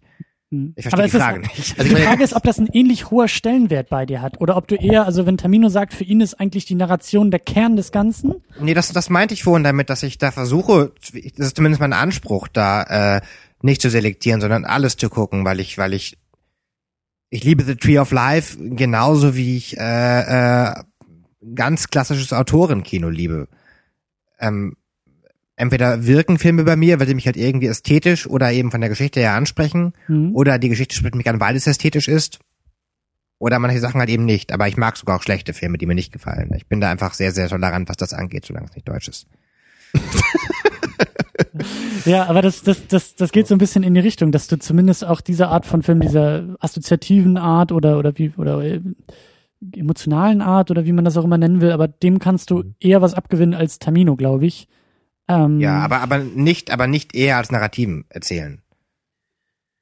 Ja, ja, aber du, bei dir ist eher wahrscheinlich beides möglich dann oder Ja, genau. eher gleichwertig. So, und bei mir ist es halt sehr, sehr schwierig mit der, mit der Malik oder Lynch-Art meistens was anzufangen. Was ich auch so- total gut nachvollziehen kann. Gerade bei Malik. Mhm.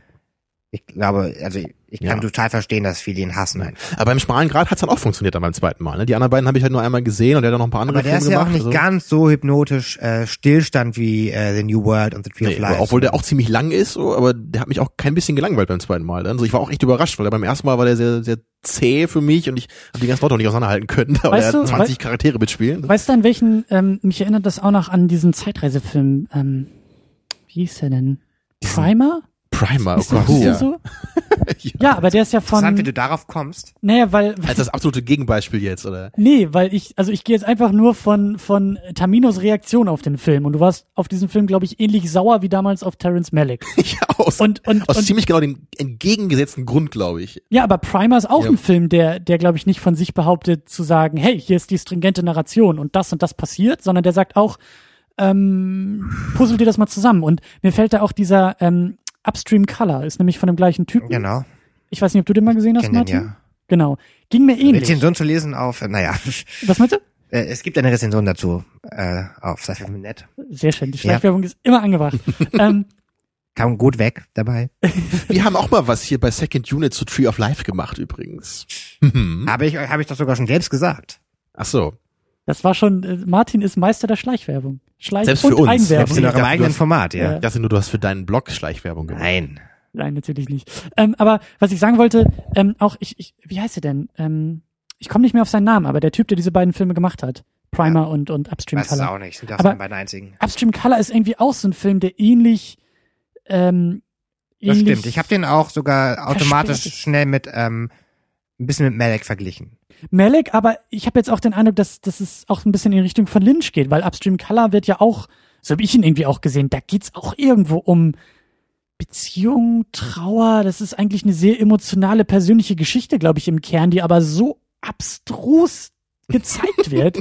Also, äh, ja, aber das gibt's ja häufiger, aber er ist halt nicht so krass beunruhigend wie Lynchs Filme. das stimmt. Also deswegen habe ich da die Parallelen nicht so gesehen. Also bei, bei Primer, also Primer ist für mich so das andere Ende des Spektrums wie jetzt so ein Malek-Film meistens, weil die Malek-Filme eben sehr viel mit Bildern, mit Eindrücken arbeiten und, und Primer war ja wohl der, der kälteste Film aller Zeiten. Ich meine, der, da gibt's ja eigentlich überhaupt keine Charaktere, so man, man kennt die Typen ja überhaupt nicht. Man weiß ja nur, was die da machen und was denen passiert. Und das ist ja, es ist ja irgendwie völlig irrelevant, was das mit denen jetzt macht als Charakter. Das wird ja gar nicht thematisiert im Film. Es geht ja nur darum, okay, hier ist dieser irre Zeitreiseplot und versucht das mal irgendwie zu verstehen. Und das war für mich dann halt auch ich meine, das, das gibt mir halt auch nichts, wenn ich halt nur die Geschehnisse verstehen soll. Weil das, das, das reicht war dir einfach zu nicht. narrativ. Genau, es, es war halt Weil es so nur. narrativ war, dass man das halt dann irgendwie Es, es ging eigentlich ja nur darum, die Narration zu verstehen eigentlich. Es ging ja nur darum, rauszufinden, was da eigentlich passiert ist in Mhm, dem Film mhm. und wer da irgendwie wann in die Vergangenheit gereist ist und wie das irgendwie zusammenhängt. Ja, das ist eine Art von, von die- Detektivspiel, ja. Mhm. Genau so, so in diese Richtung geht es. Es geht eigentlich nur so um Zusammenpuzzeln. Und das mag ich halt auch nicht. Ich will halt immer beides haben. So, ich will, ich will halt nur, glaube ich, den, den Ausgangspunkt will ich meistens irgendwie auch bei einem, bei einem inhaltlichen Aspekt haben. So bei, bei Charakteren, bei, bei Narration irgendwie, davon will ich ausgehen.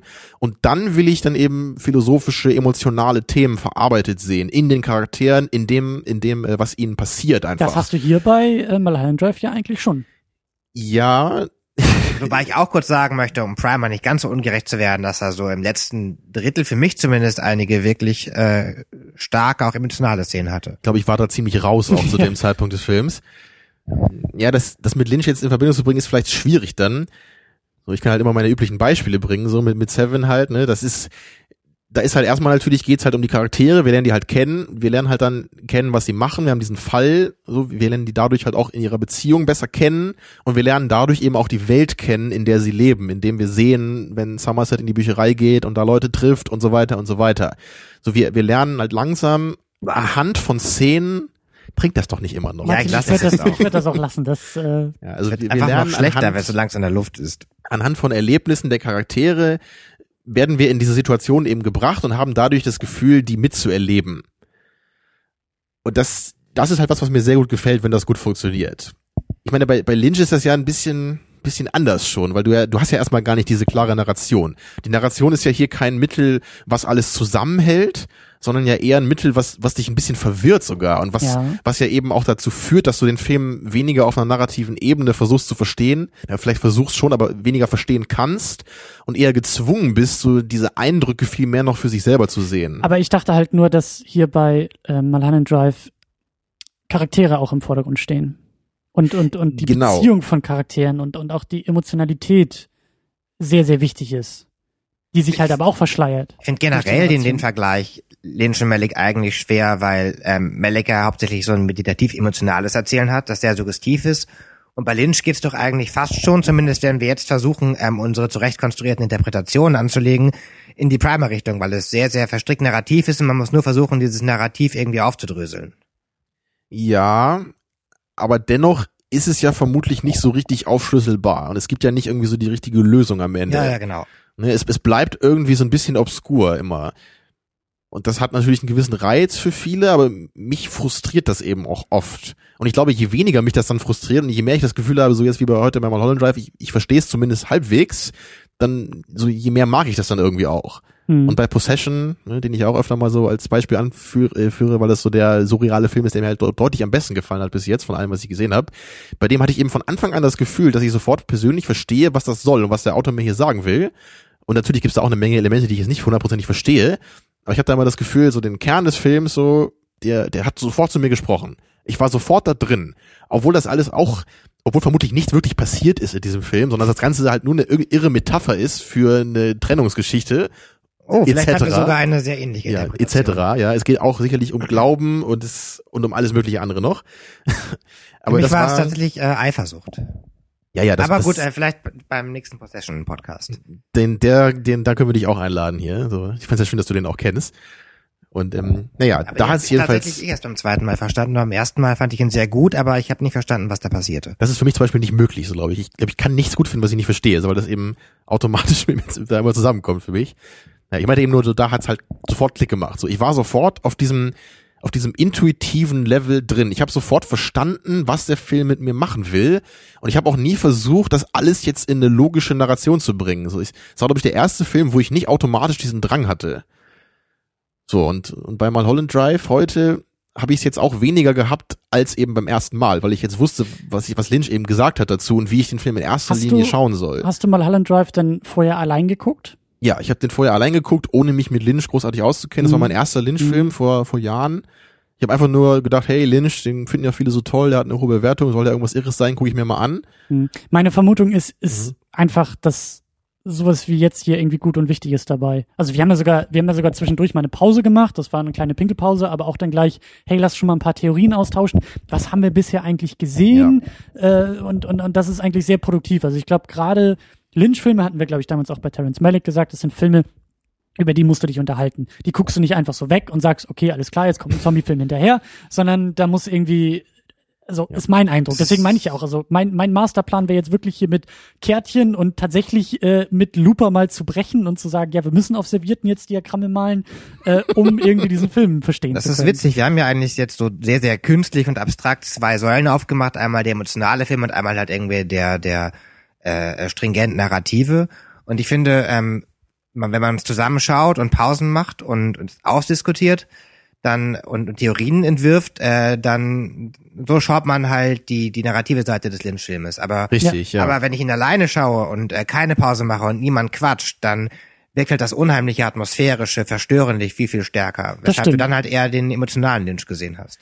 Genau und vermutlich ja auch das, was Lynch am wichtigsten ist dabei. Also es geht ihm ja nicht darum, dass du am Ende jetzt das alles entschlüsselst, so natürlich ein bisschen, wenn du den Drang hast, dann sicherlich schon.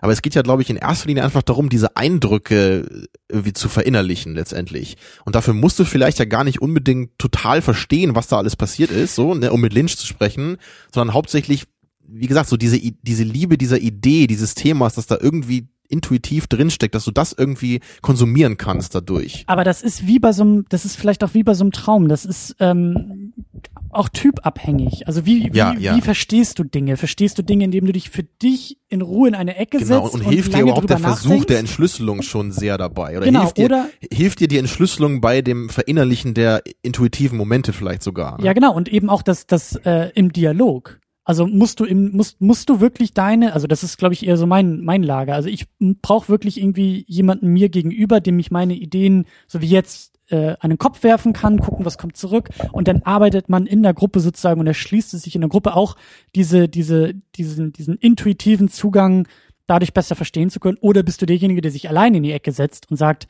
äh, nein, das mache ich jetzt nur für mich im inneren Monolog. Und vielleicht auch auch die Frage des Musikkonsums, wenn wir jetzt diese Metapher von Lynch nehmen und äh, sozusagen nochmal noch mal richtig, richtig dünn ziehen? Bist du jemand, der sich mit Kopfhörern in die Ecke setzt und das Musikstück alleine genießen will? Oder, oder sagst im Konzert du, in der Menge aufgeht. Genau. Ne? Oder willst du ja. im Konzert in der Menge getragen werden? So. Das ist ja mit jeder Art von Kunst letztlich so zu sehen. Ja. Und ähm, ich glaube, es kann beides auch bei jedem gleich gut funktionieren. Und wenn du halt äh, da alleine sitzt und äh, dich gruselst und dich wirklich erschreckst und dich unwohl fühlst, nimmst du halt auch diese Gefühle mit rein in diesen Film und deutest ihn dadurch vielleicht ein bisschen anders und hast ein ja. ganz, ganz anderes Seherlebnis was vielleicht intensiver ist, aber dann vielleicht ähm, diskursiv weniger ergiebig als jetzt hier. Ja, vor allem, es ist ja immer bei Lynch, was er auch selber sagt, so die, die Leistung des Zuschauers ist ja immer notwendig, so dass er eben selber das Geschehen auch mit mehr Inhalt füllt, als letztendlich da ist. Ich glaube auch, dass er sinngemäß, habe ich auch mal gelesen von ihm, dass er sowas gesagt hat, wie so, ich, ich mag diese Fragmente, so, ich mag, ich mag Ideen und Fragmente und der Zuschauer soll sich den Rest erträumen. Das ist ja mhm. generell die Idee des Films. Sobald ein Schnitt ist, denkt dieser Zuschauer das, was dazwischen passierte. Und genau, im Grunde passiert das bei jedem Film, aber Lynch will wahrscheinlich diesen Aspekt eben sehr, sehr stark machen und versucht deswegen narrativ eben immer sehr viel zu verschleiern, sehr viel nur anzudeuten und sehr viel eben der Suggestion des Zuschauers zu überlassen, so damit er selber mehr ja zum Zuge kommt. So. Das ist zum Beispiel auch, äh, um nochmal ganz kurz zu dem, zu dem Film zurückzukommen, ich fand halt diese Szene auch, ich habe das immer noch nicht auf die Reihe gekriegt. Ähm, ich will da eigentlich fast gar nicht mehr hin, aber also wir haben Betty und wir haben Rita. Und wir haben irgendwie diesen Moment, wo wir irgendwie erfahren, dass ja irgendwie Betty Diane ist und dann kommt da irgendwie diese Frau und will ihre Sachen abholen, die ja vorher irgendwie so als Nachbarin, wie ich es ja genannt habe, eigentlich eingeführt wurde. Ja, Räume getauscht hatte. Genau, die Räume getauscht mhm. hatten.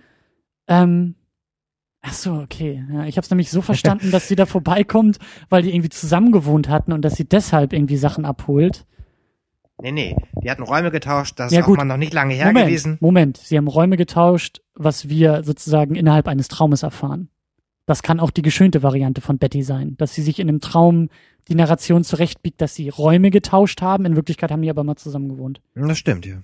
Und dann ist nämlich meine Frage, ob diese Nachbarin eigentlich die echte Rita ist. Weil die beide ja ähnlich aussehen. Schluss? Ja. ja. Tja, das ist immer das Problem. Nur man kann das halt schwer widerlegen jetzt in so einem Film. Ne? Das wäre mir jetzt auch nicht eingefallen. Also auf die Idee wäre ich jetzt nicht gekommen. Ich glaube, mir ging, es ging für mich, glaube ich, eher so wirklich um dieses Räume tauschen und eben um den, den Kniff, dass, dass Betty dann eben Diane, also sich selber als toten Körper in diesem anderen Raum vorfindet. Aber das macht natürlich dahingehend Sinn, wenn man das gar nicht so richtig erklären kann, warum diese Nachbarin eingeführt wird. Außer, dass sie halt einmal ganz kurz für Spannung sorgt, weil sie vielleicht die beiden Ja. Einbrechenden erwischen kann. Aber ich weiß auch gar nicht mehr, wie ich auf den Punkt gekommen bin. Ich glaube, das war eher so dieses, dieses, äh, genau, so äh, Zwischenräume ausfüllen. So genau das war das irgendwie, dass ich mich einfach gewundert, gewundert habe, warum kommt da jetzt die Nachbarin rein und holt da irgendwelche Sachen? Müsste das nicht eigentlich Rita sein, die irgendwelche, irgendwelche Sachen haben will und dann ist es aber die Nachbarin und dann dachte ich ganz kurz, ja, okay, vielleicht sind die einfach dieselben Personen, aber anders Schauspieler an. Irgendwann hält man Es alles für möglich, ja. Ja, es, es, aber es, es war echt, es war richtig, richtig klasse. Also das hätte ich nicht gedacht. Also als der Film zu Ende war, meinte ich ja noch zu euch, also so schnell will ich den nicht wieder gucken. Einfach weil also, Du hast sofort deine Meinung wieder geändert, ja. ich, ich bin dabei. Martin, also Martin wenn meinst du nicht sogar sogar, äh, warte doch erstmal die Diskussion Ja. ab. ja, und das war, hat Moment ist das alles ein Traum von mir gerade? Schönst du dir die Realität Die- wieder ja, zusammen? ich glaube auch. Ich glaube, ich, ich traume euch.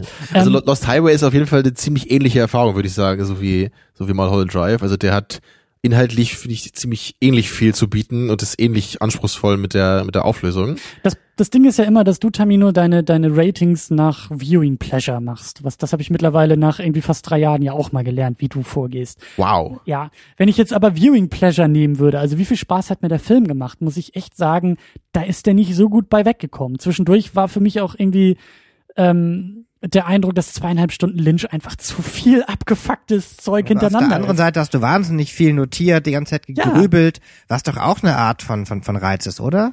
Richtig, und jetzt die Diskussion. Deswegen Viewing Pleasure nicht so gut, Talking Pleasure richtig hoch. Also einer, einer, einer der schönsten Diskussionen irgendwie hier in der Sendung für mich.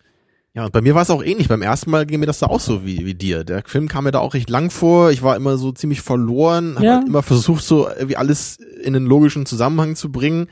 Und ich saß dann am Ende des Films damals da und dachte, was, was sollte dieser komische Killer-Subplot? Ne, Was hat Ja, der Cowboy ja, bedeutet? ja, und. All, all diese Sachen waren, waren mir als erstes im Kopf und ich habe Also ich habe halt heute ganz anders geguckt. Ich habe halt wirklich versucht, eher so diese einzelnen Szenen auf mich wirken zu lassen. Und diese, ich meine, allein diese wirklich diese Theaterszene, ich fand die beim ersten Mal einfach dämlich. So, ich fand ja, die einfach die hat blöd. mich auch rausgeworfen. Die hat, mich, die ich hat mir überhaupt nicht gefallen. Ich fand das einfach nur so, oh ho, ho, wir machen hier ganz was abgedrehtes. Aber jetzt, als ich irgendwie verstehen, zu, zu verstehen glaubte, was das halt soll und dass der Vorhang gelüftet wird und das ne, mit, mit dem Schweigen, hier, Silencio, ne? Und, und die, der, der Vorhang fällt, so, die Illusion wird gezeigt. Das fand ich halt total cool, so gerade im Kontext des Films. Und auch dieses Acting am Anfang, so dieses, dass sie, dass Betty einfach immer ein bisschen künstlich wirkt, so einfach ein bisschen zu viel naiv, ein bisschen zu hübsch, ein bisschen zu nett alles. Und das ist, das ist so cool einfach. Also gerade im Kontrast dann zum letzten Drittel. Und das wusste ich ja natürlich noch nicht, als ich den Film zum ersten Mal gesehen habe. Ich wusste ja nicht, wie der Film am Ende endet. So diesen Kontrast, den kannte ich ja noch nicht. Und deswegen fand ich den am Anfang damals eher so ein bisschen, ein bisschen so, so TV-Optik, alles so ein bisschen, Ja. ein bisschen shaky Ja. und irgendwie nicht so glaubwürdig. Aber das, das am Ende fällt dir halt dann irgendwie auf, wenn du es irgendwie ein bisschen verstehst dass es halt total Sinn macht und gewollt ist. Und dann, da, da greift dann irgendwie das Zahnrad ins andere. Ja, und ich hoffe halt jetzt auch, dass wenn ich irgendwie nochmal Blue Velvet oder Wild at Heart gucke, Lost Highway muss ich auch nochmal gucken, obwohl ich den gestern erst gesehen habe, aber das, ich glaube, die zweite Sichtung, die wird für mich persönlich, glaube ich, da immer helfen, so weil ich, Ja. ich kann einfach meinen persönlichen Drang nach zumindest so einem, so einem Grundschema von Narration, ich kann das einfach nicht völlig ausblenden. Ne? Deswegen sage ich auch immer, mir kann halt nichts gefallen, was ich nicht verstehe. Und deswegen muss ich zumindest immer das Gefühl haben, ich verstehe mehr vom Film, als dass ich nicht verstehe. So das, Weißt das du- muss ich, glaube ich, sagen. So. Und das meine ich ja, das ist so für mich auch das Ermüdende gewesen. Und da hatten, da hatten wir ja wirklich diese, diese, diese legendäre, diesen legendären Moment, als wir damals Blue Velvet geguckt haben. Und mir ging's da damals ähnlich. Und dann, der Film fing dann wirklich an, David Lynch zu werden. Und der wurde so abgedreht. Und da meinte ich scherzhaft zu Tamino, also das abgedrehteste, das, das dümmste oder das unlogischste, was jetzt passieren kann, ist irgendwie ein Schnitt und diese eine Frau, die jetzt vor dem Auto steht, steht auf einmal auf dem Auto und tanzt irgendwie durch die Gegend. Und exakt das ist passiert, wo ich auch dachte, das, das kann nicht angehen. Und genauso ging mir das jetzt auch hier bei, bei Mulholland Drive, das halt irgendwie dann auch so, so, als der Film so langsam zum Ende entgegenkam, dachte ich mir, alles klar, jetzt kommen die David Lynch. So als zum Beispiel dieser Song Jetzt- dann im Theater läuft wahrscheinlich, ne, wo wir ja, dann zwei, und drei jetzt Minuten sitzt da irgendwie jemanden eine auf Frau Spanisch mit singen blauer hört. Perücke ganz am Ende in diesem Theater, wo ich dachte so, Ich kenne mittlerweile mehr als einen David Lynch-Film. Ich weiß, dass sowas hier kommen muss. Ich habe es niemals vorhergesehen, aber sowas muss kommen. Und das ist auch das, was, was, was du meinst. Und das ist, glaube ich, so das Ermüdende und das Schwierige bei Lynch, wenn du halt mit Logik rangehst und sagst, äh, Plot ist etwas, was aus sich selbst heraus logisch kommen muss. Mhm. Jede, jede, ne, diese Regeln, die man halt kennt. Jede Waffe, die irgendwie im ersten Akt eingeführt wird, muss im dritten Akt losgehen. Äh, die goldene Regel, irgendwie wichtige Dinge müssen irgendwie dreimal erzählt oder gezeigt Ja, werden. oder All solche Sachen. Spannungsbogen mit Genau. den Kurven, all solche Sachen, Dreiaktstruktur. Genau, ja, sowas, das kannst du ne? alles wegwerfen. Und das ist halt eben für mich dann das, das Schwierige in zweieinhalb Stunden, das, das auch wegzulassen und nicht irgendwann wieder ranholen zu wollen und zu sagen, so jetzt müsste eigentlich ja sie das tun und das müsste noch passieren und das müsste sich auflösen und dann sind diese absurden Momente halt frustrierend. Genau, und der Cowboy muss noch die extreme Schlüsselsituation am Ende haben, Ja. weil warum sollte er sonst im Film aufgetaucht solche Sachen ne? so, ja. Oder der Typ irgendwie am Anfang in einem Diner, der muss am Ende ja noch ganz wichtig sein, sondern ist er ganz kurz da und ist aber nicht wichtig. Der ist für zwei Sekunden ja, im Restaurant zu sehen, ja. So. da war der Payoff. Ja, genau. das- nebenbei gesagt echt interessant, dass du Walter Tat auch dazu zählst, denn der ist ja von ganz, ganz kleinen, unbedeutenden Momenten abgesehen doch ein ziemlich eindeutig romantisches Roadmovie erst in erster Linie. Ich habe mich halt trotzdem bei Wild and Hard permanent gefragt, ob das, was da, was ich da sehe, wirklich passiert, so, oder ob das halt auch nur so eine, eine Metapher ist. Also ob das eine reale Geschichte sein soll, weil ja auch alle Charaktere sich permanent so übertrieben verhalten. Und dann ja auch die, die Mutter da irgendwie diesen Typen beauftragt hat, die beiden zu verfolgen. Und ich meine, ich, ich weiß nicht, wie gesagt, Klar, ich müsste das halt auch mal ist- gucken. der ist halt nur ja eine Sichtung und, und es gab halt wirklich da eine Menge Momente, wo, wo ich auch wieder genau dachte, okay, hier ist wieder Lynch, ne? Da kommen die tanzenden Frauen, die durchs Bild hüpfen. Ja. Da sind wir dann jetzt da wieder dabei. Aber von der pummeligen Elfe abgesehen und, und ähm, äh, war es doch in sich eine schlüssige Erzählung, die keine Fragen offen gelassen hat. Naja, aber ich meine, Aber ich wollte jetzt gar nicht über den Film debattieren. ja, ich nur wollte so sagen, auch- ich finde den stark anders als Mulholland Drive. Ich glaube ich weniger. Ich meine sicherlich anders auch und nicht ganz so abgehoben wie, wie die Beispiele, die du vorhin auch genannt hast. Ich würde das auch schon so unterteilen wie du. Nur sehe ich da glaube ich eine, eine kleinere Kluft zwischen den Filmen. So für mich geht das dann doch eher noch so in die Richtung und weniger in die Richtung in Anführungsstrichen normal erzählter Film. Hm. Ich, ich kriege einfach diesen Vibe davon, dass das irgendwie dass das einfach permanent surreal ist, noch obwohl es vielleicht eher eine, eine Geschichte ist, der man folgen kann es ist immer noch zu, künstlich für mich alles, um das äh, so richtig dem Film Ich fand ihn, weil wir vorhin auch drüber gesprochen haben, ähnlich ähm, verschroben wie zum Beispiel äh, Big Fish von Tim Burton, der ja auch dieses Märchenhafte hatte. Den du ja, Ja, wahrscheinlich okay, aber auch nicht ja. als Metapher sehen würdest. Das ist halt einfach nur so eine Welt mit Eigenlogik. ja, ich glaube, den hätte ich jetzt auch als Metapher gesehen. Deswegen, äh, ja, Okay. liegt eng beieinander, ja. Da kann man sich ja dann sicherlich beides irgendwie überlegen. Big Fish kennst du nicht, Christian, oder? Nee, den habe ich auf der Liste, aber Aber ist nicht der, der große Teil des Films in der Mitte, das ist doch als Geschichte gedacht, oder nicht? Oder was meinst du jetzt? Oder meinst du jetzt so den, den, das Ende und den Anfang? So, also oder? bevor ihr mir jetzt anfängt, hier Big Nee. Fish zu spoilern, Ja. äh, würde ich versuchen, eher ein Fazit zu äh, Mulholland Drive zu ziehen und den Big Fish Talk eher ohne Mikrofon, ohne mich äh, äh, Ja, ja. zu. Nee, also nur ganz kurz, ich meine, klar, ich, ich gebe dir recht, so Mulholland Drive, Lost Highway und vermutlich auch Inland Empire, das sind die, die lynchigsten Filme, wenn man so sagen will. Das auf sind einer die, Skala von 0 ja. bis Lynch. ja, die Und vielleicht auch. Twin Peaks die, sicherlich auch noch. Ja, gut, das, das weiß ich auch nicht, Ja. kann auch sein, ja, wenn man den, ist ja kein Kinofilm, so, ne? Ja, aber es gibt doch den Twin Peaks Film. War das ein Kritiker-Kinofilm? Sogar das Ding? Oder ist das ein Fernsehfilm? Nicht, gar aber ich, ich glaube, er lief auch kurz im Kino, ich weiß es aber nicht genau. Ja gut, kann sein, ne? Aber das, das sind dann wohl die, die obskuren Filme, ne? die sehr abgefahrenen Filme, die, die sehr schwierige Handlung haben, wo man sich, wo man dann fragt, was, was passiert hier gerade? Mhm. So, ne? Das, Mhm. Da hat man klar bei Blue Velvet und Wild at Heart hat man da eher noch, noch einen roten Faden, so, auch wenn der für mich auch ein bisschen irre rumflattert vielleicht, so, man kann sich vielleicht eher noch an dem langhangeln. Ja, und dann gerade The Straight Story und Elephant Man sind dann halt nochmal ziemlich klassische Filme eigentlich. Ja, genau, den, den muss ich auch nochmal nachholen, den Elephant Man.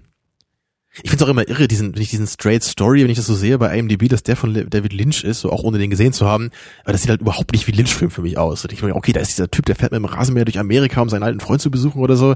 So, eher so, so Drama, wahrscheinlich ganz emotional. Also hätte ich jetzt nie gedacht, dass Lynch so einen Film gemacht hat. Ne? Naja, aber der, er muss ja auch nicht sich selbst immer nur wiederholen. Und wenn er meint, dass er sowas auch mal machen will, ist ja auch nicht, auch nicht verkehrt. Ich hätte auch nie gedacht, dass er Alben aufnimmt, von daher. Ja. Aber seine Bilder waren, wie gesagt, genau so, wie ich mir das vorgestellt hätte. Tja. Ja, Mulholland Drive Bewertung wolltest du? Oder Ja, was? so, so, so langsam so ein Fazit irgendwie äh, anklingen lassen. Also ich habe es ja so ein bisschen schon formuliert. Ich war sehr begeistert von der Diskussion und dadurch hat der Film, glaube ich, für mich auch gewonnen und äh, wie du gesagt hast, Tamino, ich glaube, die muss man sich alle mehr als einmal angucken und dann, dann weiß man auch, was da, was da auf einen zukommt. Ich würde aber auch sagen, das, was du gesagt hast, da, da ist wahrscheinlich einfach jeder anders. Es gibt bestimmt Ja. Leute, für Klar. die vielleicht sogar die erste Sichtung so die beste ist, weil sie da vielleicht so die, die Eindrücke noch am, Ja. am äh, unverfälschtesten oder so haben von ihrer eigenen Interpretation überhaupt.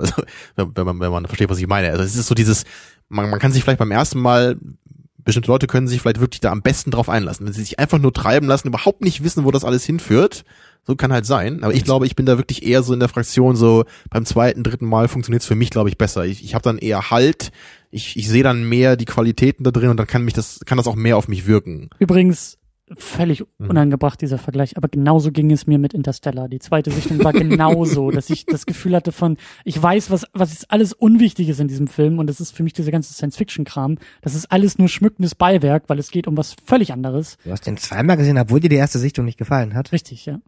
Das zweite Mal war ja eben dann in Berlin, weil ich auch das IMAX-Kino mir angucken so. wollte und so. Und Ja, aber das ist ja, passt ja gut zu mir, weil ich habe ja in der Episode schon gesagt, Ja. ich habe den Film halt eher so als Drama gesehen in erster Linie und deswegen hatte ich gar nicht den Drang, glaube ich, den nochmal zu gucken. Und, und Mhm. viele wollten den ja mehrmals gucken und der wurde dann besser oder anders so. Aber für mich war, der hat für mich sofort genau so, glaube ich, funktioniert, wie er gedacht ist. So, das war ganz okay, aber naja. Aber jetzt nochmal dein Fazit hier, Martin. Ich, ja, ich hatte das erste Mal vor vielen, vielen Jahren halt meine Schwierigkeiten, fand ihn auch sehr lang, weil es für mich nicht aufging. Das klappt heute für mich. Ich fand ihn, ich finde Lost Highway immer noch deutlich besser. Aber der ist auch. Kannst du sagen, warum? Also, Ähm, ich finde ihn für mich ein bisschen runder. Ähm, ich finde sch- schön, dass ich für mich einfach irgendwie alles erklären kann, aber ich finde ihn auch ästhetisch einfach äh, viel tiefer. Er ist halt, er hat halt nicht die, diese ins Gegenteil Verkehrung oder oder Persiflage dieses Holly- Hollywood-Glanzes und er hat nicht so viele Figuren, er hat nicht so viele Nebenplots, sondern er hat halt irgendwie ähm, Ist eine Sache, die oder- sehr finster geradeaus durchgeht. Hm? er ist kompakter dadurch. Oder, oder wie muss man Ja, er ist doch nicht so lang vor allem auch. Okay. Ähm, und ich, ich finde ihn ist nur einfach. 140 Minuten oder so. Hm. Ja. Ja, er ist, auch, er, ist, 150. er ist auch alles andere als kurz, ja. aber, Äh, aber nicht ganz so lange wie Mulholland Drive, ja. Ich, ich finde ihn, ich finde ihn in sich einfach noch runder und ich finde ihn, vor allem, ähm, es ist so mein persönlicher Angstfilm und es gibt zwei Szenen, bei denen ich mich, auch wenn ich weiß, dass sie kommen und wie sie verlaufen, jedes Mal aufs Neue so unglaublich ekelhaft, äh, dass ich wirklich Panik habe. Ähm, das, das kann kein anderer Film und das sind so solche Sachen und Szenen, die mich immer wieder begeistern, weil die auf den Punkt gefilmt sind und das macht äh, Lost Highway für mich wirklich äh, einmalig gut. Würde mich jetzt auch interessieren, ob Christian da mit dem auch was anfangen könnte, so nach großer Diskussion und Das so. würde mich auch interessieren. Also ich Ja, habe der, der ist halt schon auch ziemlich cool. Der hat auch einen ziemlich guten Soundtrack, finde ich. Also der ist ziemlich gut eingesetzt und dieser, Mystery Man da drin, das ist halt echt, also das ist Ja. auch eine der coolsten Besetzungen, glaube ich, die ich jemals gesehen habe in dem Film. Also das, das kann ich schon sagen, auch wenn, Mhm. der, der Film erst einen Tag Jeder alt andere ist für mich. mit dem Namen würde lächerlich klingen, aber nicht dieser Mystery Man. Ja, ja. Kann nicht anders heißen. Das also, aber ich fand, ist auch schwer zu erklären. ich fand's trotzdem, jetzt fand ich halt sehr, sehr gut. Ich finde ähm, schön, ähm, dass der Film bleibt halt offen, egal welche Leute man anlegt. Es, es sind immer irgendwelche ähm, Konsistenzen da ähm, und es sind mehrere Deutungen parallel möglich und äh, viele Sachen lassen sich halt aus verschiedenen Richtungen betrachten. Das gefällt mir, das mag ich daran. Er hat, er ist auch angenehm beunruhigend. Er hat ein paar sehr einmalige Szenen. Ähm, ich fand ihn auf jeden Fall deutlich, deutlich besser als beim ersten Mal, wo ich ähm, wusste, dass ich ihn ein zweites Mal gucken wollen würde, aber es nie getan habe, weil mir das erste Mal doch nicht so gut gefallen hat. War das denn bei deinen anderen Lynch-Filmen auch so, dass du die öfter sehen wolltest? Oder gab es da welche, die auch sofort beim ersten Mal so gezündet haben? Ja, alle anderen. Also Inland Empire, alle anderen, wirklich, Inland ja? Empire überhaupt nicht. Äh, Der hat mir gar nicht gefallen. Den möchte ich auch kein zweites Mal sehen. Das war für mich einfach nur eine Qual. Was ich vielleicht radikal ändern würde, sähe ich ihn nochmal, was aber nie passiert. ähm, ansonsten, äh, wie gesagt, die, die anderen waren halt in meiner Sicht auch nicht so äh, klassisch, ähm, äh, ja, sagen wir lynchig. Sondern, sondern auch auf eine Weise beunruhigend, auch auf eine Weise schön, aber ähm, ähm, nicht so, dass ich jetzt, ähm, dass die so wahnsinnig offen sind wie, für Deutungen wie diese, in Anführungsstrichen, Trilogie. Okay, ja, dann, dann solltest du auf jeden Fall ja nochmal noch mal Eraserhead gucken. Der fehlt ja da auf jeden Genau, Fall der noch. fehlt mir auf jeden Fall noch. Muss ich ja, sollte ich echt mal tun. Das ist echt Wenn du ihn sogar schon hast, also ich meine, irgendwann ist die DVD wahrscheinlich äh, vergammelt, wenn du noch ja, ein ja. bisschen wartest. Ich glaube, irgendwann ist echt die, die, die normale Lebenszeit der DVD dann überschritten, ja. Ja, die leben doch eigentlich nur so 15 bis 20 Jahre, oder? Ja, genau. Wenn das jetzt schon über 10 Jahre sind, dann musst du langsam mal was tun. Also so in vier, fünf Jahren solltest du euch mal dazu kommen. Ich denke, ich kaufe mir einfach auf Blu-ray und gucke ihn dann zum ersten Mal. Das, das ist ja- Witzige, das Witzige wäre ja, wenn der, Aber es ist auch was, so ein ja- Bootleg. was, was, was ja nicht passiert, aber wenn er Szene halt irgendwie so sozusagen beim Abspielen sich auflösen würde. Du würdest ja gar nicht wissen, ob das nicht zum Film gehört oder ob das irgendwie Absicht ist von Lynch oder. Das würde mit einer DVD auch so passieren, glaube ich. Die würde noch gelesen werden, aber es gibt dann so Löcher im Bild. Ja, ne? genau. Wenn dann so ein Loch in der CD ist die und so eine letzten Maus 20 reingefressen Minuten hat. halt Das ist, glaube ich, die einzige Sache, die sich der Videokette nicht, Videokassette nicht verändert hat, dass dann solche Dinge passieren, ja. Mhm, auf Genau. jeden Fall, ja. es wäre ja. aber, es wäre aber schön, wenn du da davor sitzt und denkst, ah, okay, so gehört sich das alles und so muss das sein und äh, ja. Aber so, gut. aber das, das Gute ist auf jeden Fall, dass wir jetzt nächste Woche erstmal uns entspannen dürfen im, im Kino. Den Kopf durchpusten können. Genau. Obwohl Entspannung vielleicht das falsche Wort ist in Bezug auf, auf diese Hobbit-Filme, aber Vegetieren trifft es vielleicht ganz ich meine, wir, wir müssen zumindest. Aushalten. Aushalten.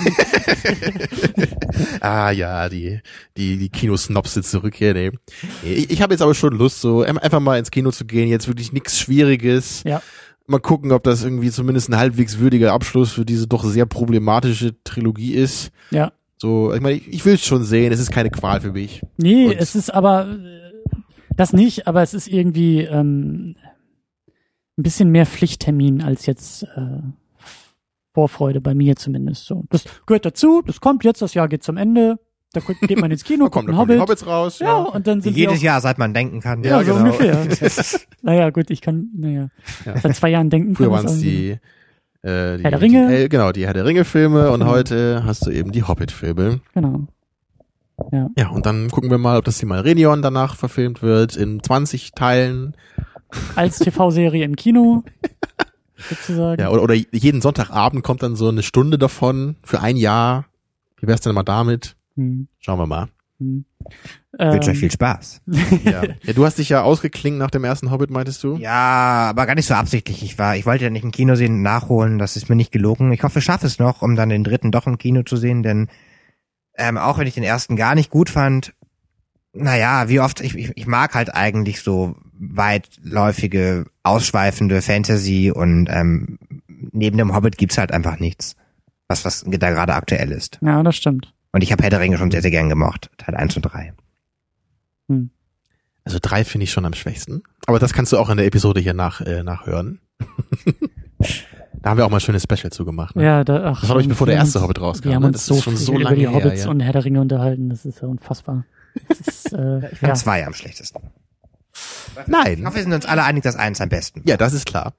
Gut, das reicht. ja, whatever. ist mir egal. Ich äh, will jetzt nämlich langsam Für Christian nach ist das Hause alles hier. ein Film, glaube ich. Der weiß gar nicht, was da passiert in den einzelnen Dingern. Der weiß nur, da ist irgendwie halt. Hobbit und Krieg Drachen und Sauron und alles Ringe gut. Und dann wird irgendwas in irgendwas reingeschmissen und dann ist die Welt wieder gerettet und alles ist gut. äh, so ungefähr gehe ich dahin. Ähm, genau, und dann sind wir ja eigentlich auch schon, dann kommt der Jahresausklang, dann äh, werden wir das Jahr zusammenfassen, Revue passieren lassen, sehr wahrscheinlich, auf jeden Fall. Und äh, ja, Puh, dann geht's in Urlaub.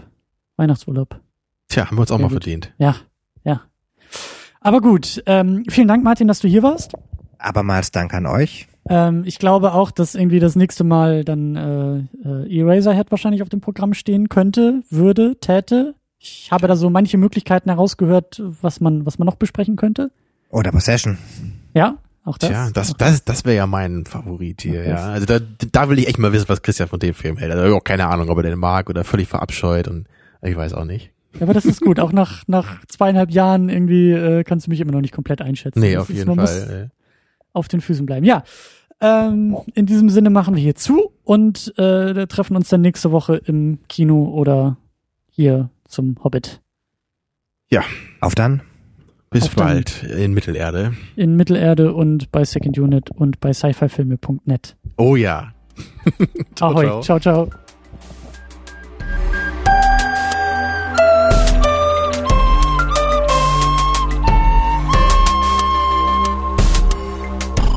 Second Unit. Second unit.